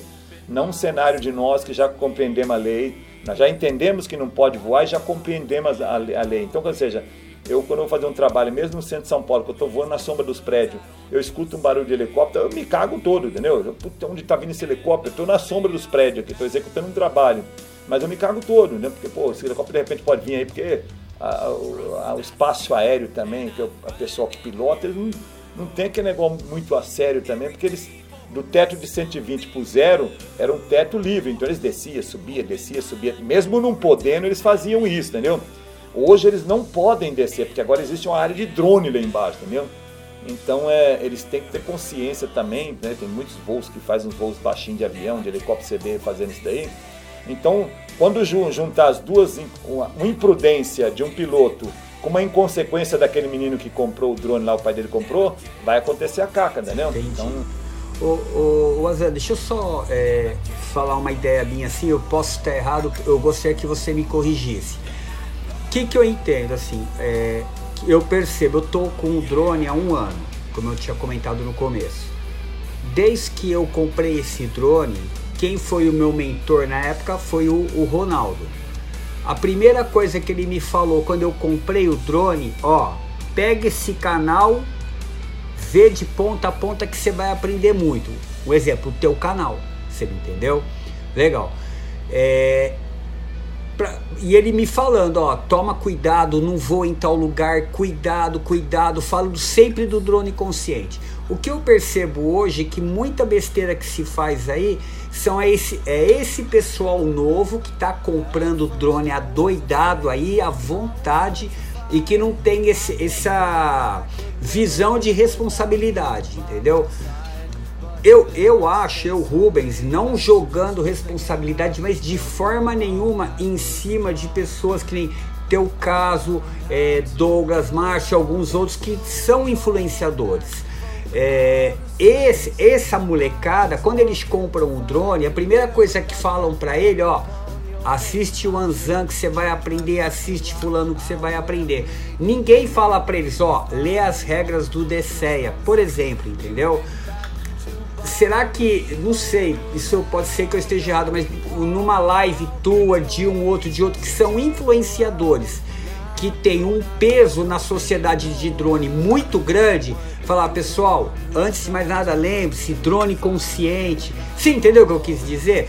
O, essa molecada com certeza vai escutar você e não vai ler a regra do DCE, as SERPAS, o que é que seja. Eles respeitam o influenciador, você, o outro, mas não as regras. Você me entendeu? Entendi. As regras nem eu consigo ler e entender elas, pra você ter ideia. Porque ela tem aqui é, parágrafo 1, variante 2, variante 3, variante 4, que cruza com a cita, a sétima, oitava, fala com a sexta. Não sabe aquele negócio que fica rodando, rodando, rodando, no final das coisas acabou de ler não entendeu nada. Então tem essa problemática. Até eu tenho problema de, de, de fechar as coisas, assim, sabe? De ler e fechar. E ela é complexa mesmo. E o que eu faço dentro da minha linguagem, bem superficial. É, nós estamos criando um, um novo quadro no, no, no, no, próprio canal, que é um canal de entrevista, vai ser um canal mais voltado para informação. É, porque agora, assim, é, a gente tem um número e esse número ele é, é bacana e é fácil de, de, de, de, trabalhar com esse número. Então a pessoa quando está começando, ela fica meio, vamos dizer para você, com medo de ser Caxias, sabe? Aquele cara Caxias, tem que ser assim, porque se você for entrevistar ou falar numa linguagem é, é, militar, que é o que, como eles tratam, né? Que é um operador, um operador de equipamento de uma aeronave não tripulada, sabe? Aquela linguagem militar, você tem que entender fonia, você tem que entender horário Zulu, você tem que entender. Você, tem que entender isso. Aí você vai tentar passar isso para pessoa, ela manda você para aquele lugar, cara. Entendeu? Ela manda, manda você plantar mandioca. Então, o que, que você tem que fazer? Você tem que criar um formato mais light, mais clean e passar isso aos poucos tem que ser aos poucos, porque eu tenho que garimpar esse pessoal. Tem dois problemas, eu tenho que passar informação ao mesmo tempo que garimpar, ou seja, eu tenho que passar informação e não ser root. Ou seja, eu não falo, voa como você quer, mas não falo. Mas ao mesmo tempo não falo, olha, você tem que ler o, parágrafo tal, entendeu? Então eu tento trabalhar com isso daí tudo. Só que o canal, eu vendo essa necessidade não só do DSEA, como da ANAC, ou como outras coisas, uma informação de uma loja, de um acontecimento que teve aqui, um exemplo, é, aquele helicóptero caiu lá, eu precisasse passar aquela informação com um drone ou qualquer coisa assim, eu tive que criar um outro formato, é isso que nós estamos criando agora no canal, ou seja, entre um vídeo e outro a gente vai fazer uma parte jornalística. É lógico que vai ser um negócio mais light, é, mais... Ideia legal, é, viu, cara? Mais, Perfeito. Mais light, e aí... Ah. Vanzan, deixa eu só interromper uma coisa que a gente vê também, é, muita gente está fazendo muita coisa errada aí pelo tal do like, pelo tal do inscrito. Você vê o pessoal fazendo tudo. Daqui a pouco o pessoal vai estar tá dando carro aí para é. inscrito. É. Porque é, a gente vê muita, muito voo, muita borrada que o pessoal faz aí para conseguir um inscrito, 10, 15. Sabe, o que eu vejo hoje é isso, é briga por inscrito. É, mas assim, é, é um caminho natural, sabe? É, lembra que eu, eu, virei youtuber sem saber que era youtuber, entendeu? Mas se eu tivesse talvez entrando hoje e não tivesse esse mesmo pensamento que eu tenho hoje, eu ia o famoso me prostituir, que é isso aí que a gente fala na linguagem youtuber aqui. Ou seja, você vai se vender por qualquer coisa. E é natural, é um caminho natural. O cara vai ali, se ele acha uma, uma, uma situação de, de, de dar um presente, né? de apelar pelo, pelo like, pelo inscrito, mas isso é normal dentro de um trabalho youtuber, entendeu? Você não pode é, fazer uma loucura, né, que nem você falou, para ganhar inscrito, entendeu? Ah, mas vamos você fez lá atrás, voou lá no, no, no, Itaquerão. Pô, mas pega lá o vídeo de 2014, não existia regulamentação e a gente era um inconsequente mesmo, entendeu? Hoje não, não, não, justifica mais eu fazer esse tipo de voo, entendeu? A não ser que seja tudo tramado, tudo certinho. Mas não justifica mais esporádico eu fazer isso daí. Então, acontece isso mesmo, em qualquer segmento o cara, principalmente de mídia, né? Vamos levar para o lado do mídia, que é a minha cara ali, é fazer, eu, fazer o meu canal de televisão. Então o cara tem que sensacionalizar. Se ele não fizer hoje inteligentemente, que é o que a gente tenta fazer no meu canal aqui, uma, uma, uma atitude inteligente para agregar pessoas, é, acaba caindo naquilo que a gente fazia lá atrás, entendeu? Só que lá atrás é uma outra situação, era aceitável porque até então você decolava um drone. Imagina eu, ia chegar nos lugares, decolar um drone em qualquer lugar, cara. Os caras, nossa, um drone queria ver, queria olhar, hélice roda, aquelas coisas todas. dentro do aeroporto, se decolasse um drone, o cara ia pular de alegria. Sabe? Aquele negócio totalmente desplugado que teria um problema. Então a gente não tinha, olha, cuidado, vai voar ali. Não, não tinha isso. Voava, cara, como se fosse um aeromodelo. Então hoje é outra pegada, né? Então hoje você não vai fazer loucuras. Então é, você tem que pensar, atitude de você reinventar com aquele equipamento que está na sua mão tentar fazer uma coisa bacana que não seja pejorativa nem perigosa e agregar escrito com isso daí. O escrito se agrega com o trabalho, cara, não se agrega com um presente, não se agrega com. Eu canso de dizer isso aí no YouTube, pessoal, assim, ajuda eu fazer, eu falo pro cara, o cara fica na cara no meu, acaba ajudando o cara a fazer, não que eu faça no meu canal, né? O meu canal, meu, uh, meus inscritos, ele vai ele vai seguir com o meu conteúdo, ele vai, ele vai engolir meu trabalho, ele vai gostar daquele meu trabalho, e no próximo ele está esperando aqui, no próximo ele está esperando, ele não vai chegar lá uma hora, eu vou estar tá falando uma caca, vou dar um presente, não, ele vai estar tá esperando. É mais ou menos assim, o, o YouTube é um canal de televisão, então eu tô, imagina eu que eu fiz ali meu público, meu público é, é canal 2, é o Cultura, o cara assiste Bom Dia, Viola Minha Viola, Roda Viva, Castelo Ratimbum, vou dar exemplo para você. Esse é o meu canal, meu formato meu canal. Então, se eu pegar o Silvio Santos e colocar ali dentro, eu estrago meu canal. Entendeu? E vice-versa, pegar o Fantástico e colocar dentro do, do, Silvio Santos, a minha mãe vai ficar, Ué, cadê o Silvão aqui? Cara, não, eu não quero mais essa porcaria. Então, então, quer dizer, faça um trabalho, entendeu? Construa. Por isso que se você mantém essa linha com Sim, qualidade. Então, construa né? um trabalho, você vai angarar escrito, entendeu? Agora, se você fizer as coisas inteligentes, antenado na praça, nos momentos, então você consegue angariar mais rápido, sem você ter que fazer uma prostituição. Mas esse caminho prostituído, é, eu sei que eu fiz no passado inconsequentemente. Ou seja, o meu voo era daquele jeito, mas não porque eu estava procurando likes, entendeu? Era porque não, voava, né? Voava, fazer o quê? Hoje eu procuro likes, mas se eu pudesse fazer aquilo que eu fazia lá atrás, nossa, hoje, com a perícia que eu tenho, conhecimento que eu tenho, eu faço estripulia, entendeu? faço coisa que até eu duvido mas isso daí não pega bem, não pega bem pro meio, não, eu não consigo vender essa imagem bem. Ou seja, meu canal Cultura ali não vai enfiar lá o Gotino lá no meio, entendeu? Então, quer dizer, é, tá, não que o Gotino não faça um bom trabalho, mas a Repórter tem o público dele com o Gotino, e eu, e o Viola Minha Viola tem aquele meu público ali. Então, entendeu? Então, constrói um formato, constrói um trabalho e, trabalha em cima. É, supre as pessoas de, de, de, de programa, assim como vocês estão fazendo esse programa a qual estou participando, supre os seus inscritos, que hoje é 10, amanhã é 20, depois é 100, é 200, é 1 milhão e assim vai. Vocês não pararem de gerar conteúdo, e conteúdo de qualidade, ficar antenado, pô, hoje é o Vanzan, amanhã é o fulano, é Beltrano, tá, e vai, vai embora, vai embora. E é assim que funciona as coisas, né? Não, não precisa trazer uma mulher que faz dançar pelada aqui para vocês ganharem um porrilhão de inscritos. apesar, que, apesar, apesar que dá mesmo, entendeu? Mas aí vocês criam outro público, entendeu? Legal, obrigado pelas dicas aí. Nada, Show, cara. É. Ô Vanzan, fazendo um pouquinho aqui um, exercício de, de futurologia com você. Né? Na sua visão, assim, o quanto que você acha que ainda o drone tem a evoluir? É, na questão da autonomia de voo, né, na bateria, é na questão da, do alcance né, do rádio controle, é na questão da qualidade da câmera, na estabilização da imagem. Até onde você acha que vai essa evolução tecnológica? É, do, nós do temos drone? que separar isso daí em três partes. A parte recreativa, que essa daí está estagnada a ficar isso mesmo. Talvez até diminuir, entendeu? Diminuir distância, diminuir esse tipo de coisa, entendeu? E na, na parte empresarial, que realmente ainda é o que mais vai evoluir, e na parte militar, que é essa daí vai para frente a todo vapor, né? A gente nem sabe o que tem aí de drone, né? De potencial. Então pega na área recreativa, que é a nossa área. Ela, eu acho, ao meu ver, assim, e entender como funciona, ao invés de ir para frente, você deve começar a voltar para trás. Ou seja, os fabricantes vão começar a limitar mais ainda as distâncias, mais ainda esse tipo de coisa. Justamente porque ele é fabricante, né? Ele está tomando cuidado com aquele cara está comprando aquele drone. Lembra aquele cara comprando drone pro filho dele voando lá no fundo do condomínio? Ele está preocupado com isso. Fala, pô, o Vanzan faz legal, o Ronaldo faz legal, o, Mar, o, o, o Sergião faz legal, mas, porra, tem uns carinha que não faz legal. Então não vou, vou pôr, pôr perder a, a produção, pôr perder sua fábrica por causa disso. Então eles vão voltar atrás. Isso vai ser normal mesmo. Então eu acho, a título de distância no recreativo, isso vai voltar, não vai mais para frente. É, agora, o que o drone pode ganhar no, no, no, no, no recreativo, cara, tem, tem N coisa. Eu fico brincando, pode ter uma mãozinha para pegar, entendeu?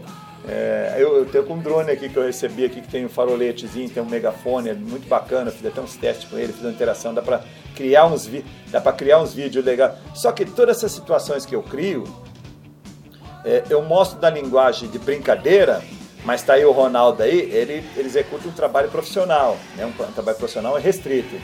Então, é, aí aí que acontece? Eu faço a brincadeira ali da luzinha que acende ali no meio do mato, né? Que vê meu colega ali correndo na rua, a luzinha acende ali, pega um cachorrinho lá. Então isso daí um cara, um empreendedor aqui do outro lado, ou uma pessoa que tem um, um, um trabalho mais periculoso do outro lado, ela fala, pô, o Vanzan tá pegando um cachorrinho no meio do mato, mas eu posso pegar isso daí e fazer isso, entendeu? Na minha área. Posso pegar isso e fazer aquilo. Ou seja, qual que é a minha ideia? É levar esse vídeo para esse cara e ele assistir, gostar e ter outra visão daquilo lá. Porque a minha necessidade de vida é uma coisa, a necessidade de cada um aqui, mesmo criado junto, é outra. Então, se eu mostrar um equipamento eletrônico aqui, eu penso de uma forma, você pensa de outra, eu penso de outra. Ou seja, como é que nós vamos agregar esse equipamento eletrônico no cotidiano meu, da minha necessidade da vida? Então, você vai pensar, olha, dá para me pôr aqui, o outro dá para me pôr lá, dá para me pôr lá. Então, o que, que eu faço? Eu levo esse dispositivo para vocês numa linguagem leiga. Aí, você deparado com esse dispositivo, você vai agregar no seu conhecimento ou vai agregar no seu, no seu dia a dia. Agora, no recreativo, vai fazer várias sacanagens, né? Vários bracinhos, quem sabe, sei lá, soltar alguma coisa, mas no meio recreativo. No meio, no meio industrial, que eu acho que é o que mais vai evoluir, esse daí tem muitas aplicações, o drone é tão novo, cara, e é uma velocidade tão grande que até eu é, é, sou pego de surpresa. Mas o drone e, e, e tudo está estagnado no silício e na bateria. Toda a tecnologia hoje no planeta Terra está estagnado no silício que é a parte de eletrônica, que é, a parte, que é o cérebro, e a parte de funcionabilidade está tá parada na bateria. Nós temos uma bateria de lítio polímero está estagnada. Entendeu? Então, só vai evoluir tudo quando essa bateria deixar de existir vir uma melhor. Por exemplo, nós tinha a era níquel metal dentro, níquel card. Quando veio a, pol a polímero foi um negócio 10 vezes mais, sabe? Foi, foi bem assim o up. Você tem ideia, a bateria que veio naquela época, comparado com a bateria de hoje, essa bateria de hoje é 10 vezes mais aquela que veio na época. Mas na época ela foi 10 vezes mais que a outra. Eu vou dar um exemplo para você hoje. Meu, meu, meu dronezinho voou 30 minutos. Se vinha uma bateria 10 vezes mais hoje. Pô, sabe? Aquele up, aquele carro lá da, da, da Tesla que anda, né? 400 km lá com pura energia, vai para 4 mil km, então você imagina tudo. Meu notebook funciona duas horas, vai passar a funcionar o dia inteiro. Dia inteiro. Meu celular ali que funciona um dia, passa a funcionar a semana. Então pensa nisso daí, quando vir essa, essa nova geração de bateria, que eu creio que vai vir, entendeu? E o silício até deram um jeito lá, né? Subdividir os núcleos, para 8 octa-core, 16, 32 processador, já para dividir na base para poder é, é, antecipar o calor, né? O problema é que, como divide, aumenta e a, a, tecnologia não consegue diminuir por conta de ter que aumentar núcleo. Então o silício está ali. Mas o silício não é tão problema, o problema mesmo está na bateria. A bateria que faz um dispositivo móvel, seja ele qualquer for, um telefone, um, um drone, que tem que vir para poder evoluir. Só ela vindo na mão, aí sim a gente pode saber o potencial do que pode ser criado. Mas dentro disso daí, é muita limitação, porque cada coisa que entra em cima do drone ou em cima de um celular vai diminuindo mais ainda a bateria. Né? Então está estagnado. Tem tecnologia, mas está estagnada por, justamente por conta da bateria. Né? Então, a... Entendi, é o calcanhar de Aquiles. Sim, é, é, seria bem isso daí mesmo. E eu tô, eu tô ansioso para que venha a bateria. Eu vejo um chinês fazendo bateria de açúcar, um outro de hidrogênio. Eu tô antenado nas coisas aí, um já fez de, de, de ácido, mas não deu muito certo, entendeu? Mas eu tenho certeza que vai vir um cara com a bateria, sei lá, de urânio, alguma coisa assim. o meu drone voar uma hora, duas horas direto, né? Com a bateriazinha pequenininha, né? Tá, ontem eu tava assistindo um vídeo no Tecmundo e eles estavam mostrando um óculos de realidade virtual que foi desenvolvido agora, que ele tem a resolução de 3000 ppi, né, 3000 pontos por polegada, que é a resolução do olho humano. Né? Ou, por exemplo, um, iPhone o 10, ah, ele tem acho que 500 ppi, ou seja, é seis vezes mais do que um iPhone 10. É, você põe o óculos e a sensação de você estivesse tendo a cena ali. Já pensou fazer um FPV com um óculos desse? Nossa, é um sonho, né? O problema do, do FPV, o digital, que ele existe um processo de descompactação da, da imagem lá, que era aquela imagem bruta de qualidade, descompacta ela lá, ou seja, compacta ela lá, né? Transmite analogicamente para baixo, descompacta ela aqui para poder servir aqui uma tela ou qualquer coisa. Esse processo existe um delay. Então isso daí dentro de um voo de realidade, um voo com interação quase que instantânea, atrapalha um pouco. Né? É, Entendi. É, mas a, a gente vai haver uma, uma, forma disso daí modificar. Alguém vai pensar alguma forma de transmitir digitalmente numa velocidade analógica, entendeu? Não sei se eu não entendo eletrônica justamente que eu estou falando a linguagem leiga aqui, mas é meu sonho, né? De ter alguma coisa bem rápida assim para você conseguir fluir um voo mais rápido, conseguir raciocinar mais rápido com uma imagem de boa qualidade. Né? Uhum. Magrão, manda aí, Magrão. Ô Vanzan, nós estamos entrando na. Aliás, já estamos na reta final, o tempo está quase estourado aqui. Mas é. é... é. Pô, eu não falei não, nada. Não, então, pô. cara, você tem. Ó. Ô, Vanzan, mas já se. Não, eu tô guardando um pouquinho para os outros então, programas, né? Porque acho que vou ter outros é, programas. Eu ia né? falar isso agora, já se considera. Não, é, pode ficar tranquilo. De mil eu falei dez só, tá? O convite já está feito. Você, as portas estão sempre abertas para você.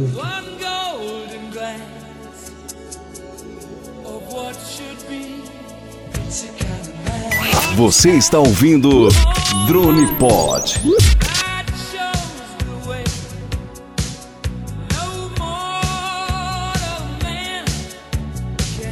Ô Vazan, assim, curto e grosso. Você já experimentou tudo quanto é tipo de drone, você já brincou com tudo quanto é tipo de brinquedo, vamos dizer assim. Se você fosse pegar para voar e não vem com resposta clichê do tipo, ah, depende para que que é, se vai para filmar, não, pode ficar tranquilo. Vamos lá. Phantom 4, Mavic Pro, Mavic 2 Zoom ou Mavic 2 Pro. O que que você mais sente prazer em pilotar? Esquece. Hoje. Isso. Hoje, brincando, é o Zoom. É o Zoom. O Zoom ele tem, tem um nível de processamento dele gigantesco, é um drone travado e a possibilidade de online ou real time eu trazer aquela imagem aqui no meu rosto, isso me encantou, cara, porque nos meus vídeos para trás você pode ver que existia zoom, mas era tudo pós-edição, entendeu? Então fazia aquele zoom ali e tal, buscava aquele. Sabe? Então eu sonhava fazer um zoom ali. Eu cheguei a comprar uma câmera uma vez e fiz um analógico aqui. Só quando eu dei um zoom, o gimbal era uma porcaria, tremia, sabe? Tremia, tu não conseguia ver nada. Eu, o meu zoom era mais potente que da DJI, você ver, era 30 vezes. Meu zoom, uma câmera gigantona né, que eu comprei. Mas ficou bacana, mas você ia aumentando, aumentando, aumentando, pronto, já começava a ficar distorcido. Você afastava, ficava, ficava normal. Porque na verdade tava tava o tempo todo tremendo, mas como a imagem é longa, dá um gelinho você não percebe. Quando você traz muito próximo, ela, ela, ela, ela dá essa, essa atrapalhada.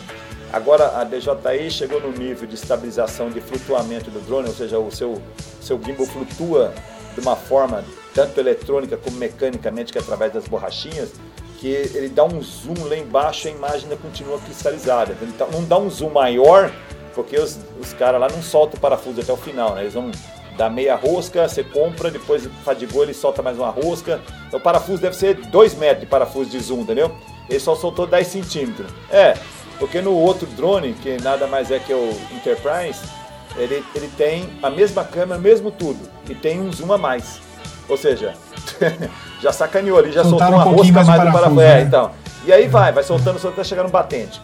Agora, assim, Agora, zoom, só para só eh, pegar esse gancho do zoom e te interromper, desculpa. É, Mas o zoom muito potente no drone, a gente vai passar a ter problemas sérios, né? Porque sem zoom, você tá voando, tem a tiazinha ali do apartamento do prédio do lado, é, aquele mais tá me filmando. Você não acha que a gente vai comprar uma briga com muito zoom no drone? Ah, não, é, se o cara usar para esses propósitos aí, eu não ia filmar tiazinha, né? Eu ia filmar talvez a mocinha, né? se eu fosse filmar, né?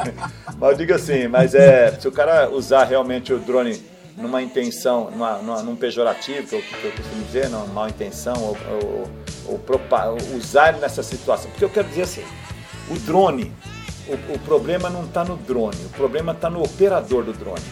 Vou dar um exemplo bem claro para você. Se eu pegar o drone aqui, ou na vizinha aqui e filmar ela aqui de calcinha ali, na, na piscina de sutiã e calcinha ali, aí o cara vem, ah, proíbe o drone, tem zoom, tá, tá, proíbe o drone. Aí, aí vem lá, eu pego um bambu com a GoPro, subo lá e filmo a vizinha também. Ah, proíbe o bambu a GoPro, tá bom, vou lá, pego uma câmera, amarro na rabiola do pipo e põe no alto. Proíbe a rabiola do pipo, pô, não é mais fácil, proíbe o Vanzan, pega o Vanzan, põe na galera, ele é um, ta... ele é um tarado, cara, então, entendeu? Então é mais ou menos isso daí. O problema não está no equipamento, o problema está no cara. Se o cara realmente tem esse tipo de intenção de filmar, de fazer esse tipo de coisa, esses caras vão ser banidos, entendeu? é, tem, tem, já estão criando ferramentas para pegar esse tipo de pessoas, sabe? Principalmente está sendo implantado nos aeroportos, que é para pegar as pessoas que estão fazendo voo irregular próximo do aeroporto. Vai ser identificado o drone e a pessoa onde está, e aí vai a autoridade na hora vai pegar essa pessoa. Então são pequenos dispositivos que já estão começando a ser instalados justamente para pegar, um exemplo, os bandidos, né? Os caras os cara mais, mais folgados, que quer fazer uma, uma peripécia com o drone, que hoje não é mais aceitável, né? Então, o que vier de recurso eletrônico no drone, ele vem para o bem.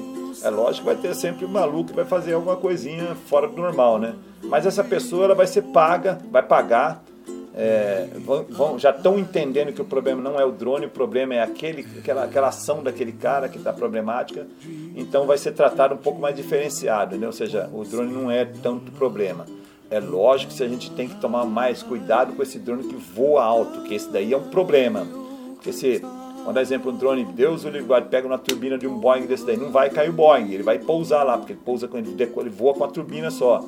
Agora com esse pou, vai pousar lá, os caras vão lá olhar dentro da turbina, vai ver um drone socado lá dentro, cara, isso daí, eu não imagino nem a proporção que chega isso daí, entendeu? É, é tão negativa que todo mundo, né, voo consciente ou não voo consciente, vai virar para trás e falar, nossa, agora deu caca, entendeu? Ou seja, vai pegar para todo mundo. Então, então a gente tem que tomar cuidado e tentar orientar o máximo de pessoas para que não aconteça esse tipo de coisa, ou seja, altura. Né? Agora, uma vizinha, esse é um problema que é passar, prende o cara ali, entendeu? Fica, fica locais. Cai um drone no meio da multidão ali, aquele cara ali, deu pra Então não é coisa que repercute grande, eu não vejo um problema. Eu vejo um problema realmente qualquer tipo de drone colidir com um avião, aí seria o problema mesmo, de uma proporção meio que descontrolável, né? Pessoal, mais alguma pergunta aí? Tranquilo, vamos liberar nosso convidado.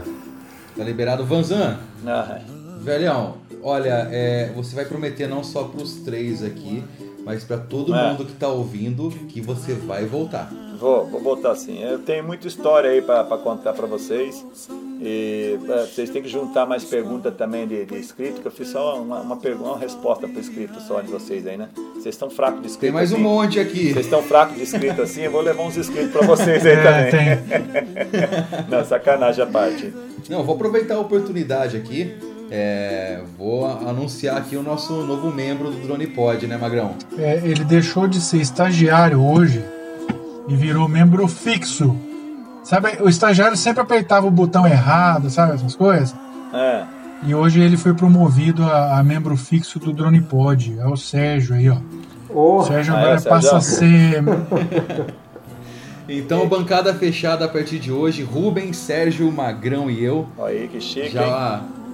Fechou o Drone Pod. A gente estava conversando aqui em off, eu e o Magrão. Magrão, e aí o Sérgio? O que, que você acha? Aí o Magrão, não, não, beleza, vamos colocar ele com a gente. Então, Sérgio. Foi, foi promovido Vou... na live. Ah, é, que live, chique, cara, tá vendo? Que chique. O Rubens já, já é integrante nosso aí também, então a partir de agora a família Drone pode estar tá formada aí, hein? Pô, legal, vocês têm Contra-cheque tudo... é gordo, hein, Sérgio? Opa, vai, vai ajudar no meu aluguel. vocês têm tudo para estourar, vocês têm uma descontração, levam um papo bacana, sabe conduzir aí o entrevistado aqui. Então eu fiquei bem à vontade contigo aí com vocês e vocês têm futuro, cara. Eu tô de olho em vocês aí, né? A gente fica honrado. Muito bom, muito bom. Gente, considerações finais. Vai lá, o ex-estagiário, Sérgio, manda. Não, Zan, é, é, a cada frase é uma aula, né? Uma aula, uma, uma experiência. É bom demais, cara. Aquilo que o Ronaldo falou, né? Sempre que puder, vem aqui com a gente, compartilha tudo isso aí que são pérolas, né? Que vocês vão o senhor vai passando aqui pra gente, né? Então, agradeço mesmo de coração mais uma vez. Oh, valeu, valeu, valeu, Sérgio. Rubens Eduardo Santos. Mas é, muito obrigado, cara. Assim, você enriqueceu pra caramba é, o Drone Pod. Foi um prazer imenso a, a tua participação. Eu, com toda sinceridade, fiquei muito feliz, cara. Sou seu fã muito obrigado mesmo. Pô, Rubão, obrigado aí, velho. Obrigado mesmo. Você fica falando desse jeito. Tem dois velhão falando, eu vou chorar aqui, cara. e é de coração, Pô, viu? Sem demagogia nenhuma. Tá, obrigado. Eu, eu entendo, eu aceito, com certeza. Rogério Magrão? Eu, Vazan, cara, ontem, é, na hora que o, que o Ronaldo confirmou que a gente ia gravar hoje, eu até falei pra minha esposa, eu falei, cara, eu vou falar com o Vanzan hoje, cara. E é pagar pau mesmo, entendeu? É, é, eu comecei, eu comecei falando isso Você é um ícone para mim aqui no mundo dos drones. Não sou um piloto, um exímio piloto igual você. Aliás, para mim você é o melhor piloto de drone do Brasil, sem, sem, sem medo nenhum de falar isso. Obrigado de novo por estar fazendo parte do nosso ajudar a gente no nosso podcast com essa proposta que a gente está chegando. E bora voar, né? Bora voar, com certeza. Agora o, o boss, o chefia, Ronaldo vai falar. Fala, Ronaldão.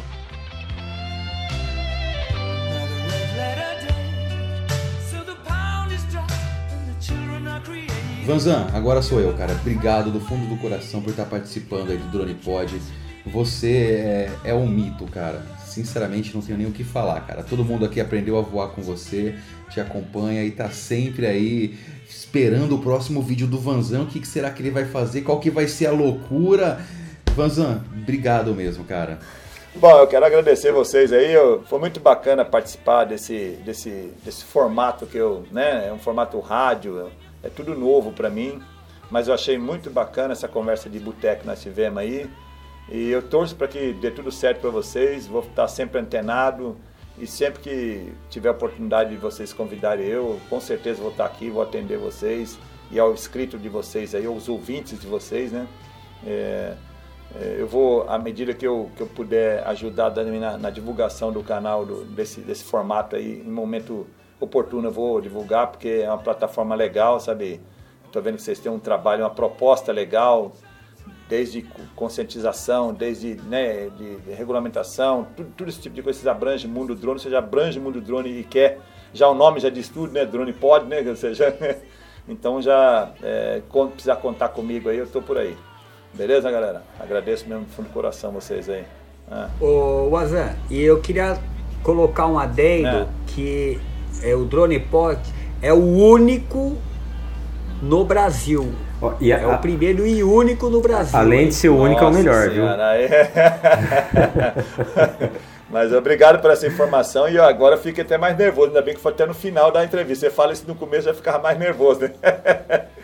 Eu estou inaugurando aí o negócio e, e, fazendo parte dessa história, porque vocês estão montando uma história que lá na frente a gente, né, a gente ri muito, a gente vê as coisas que a gente fazia lá atrás. Nossa, olha que coisa né, que a gente fazia, tá? o convidado como é que interagia com a gente e tal, mas é tudo é consequência do trabalho e a experiência de, de, de, de confecção do programa de vocês, é só vocês fazendo mesmo, e quem vai quem vai levar esse barco, vai guiar esse barco, eu tenho certeza que é o ouvinte de vocês que vai fazer esse barco ser conduzido aí. Vocês são só um capitão ao sabor do vento que é dos seus inscritos. Eu torço para que vocês angarem muito inscrito aí, muitos ouvintes aí. Eu vou ser um deles, hein? Vou ficar ligadinho seis aí. muito obrigado, de coração. Ô, ô Vaza e ouvintes, deixa eu só fazer um último convite. Que a gente também está com uma, uma proposta em paralelo, principalmente no nosso Instagram, que é DronePodBR, é, que a gente está convidando os nossos ouvintes a, enviar, a enviarem as suas fotos para a gente publicar no nosso Instagram. De certa forma, ajudando as pessoas a divulgar os seus trabalhos também. O nosso o Instagram é DronePodBR, nosso Facebook é facebook.com.br dronepodbr e aí está todo mundo convidado a seguir também, tá bom? Maravilha, maravilha. Você ouviu Drone Pod.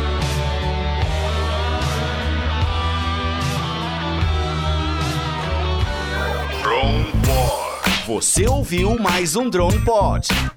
Muito bom, muito bom. Valeu, galera. Brigadão aí por esse tempo que vocês passaram com a gente aprendendo muito com o mestre Vanzan. Bem, fique esperto que logo, logo tem mais um episódio, hein? Falou, abraço!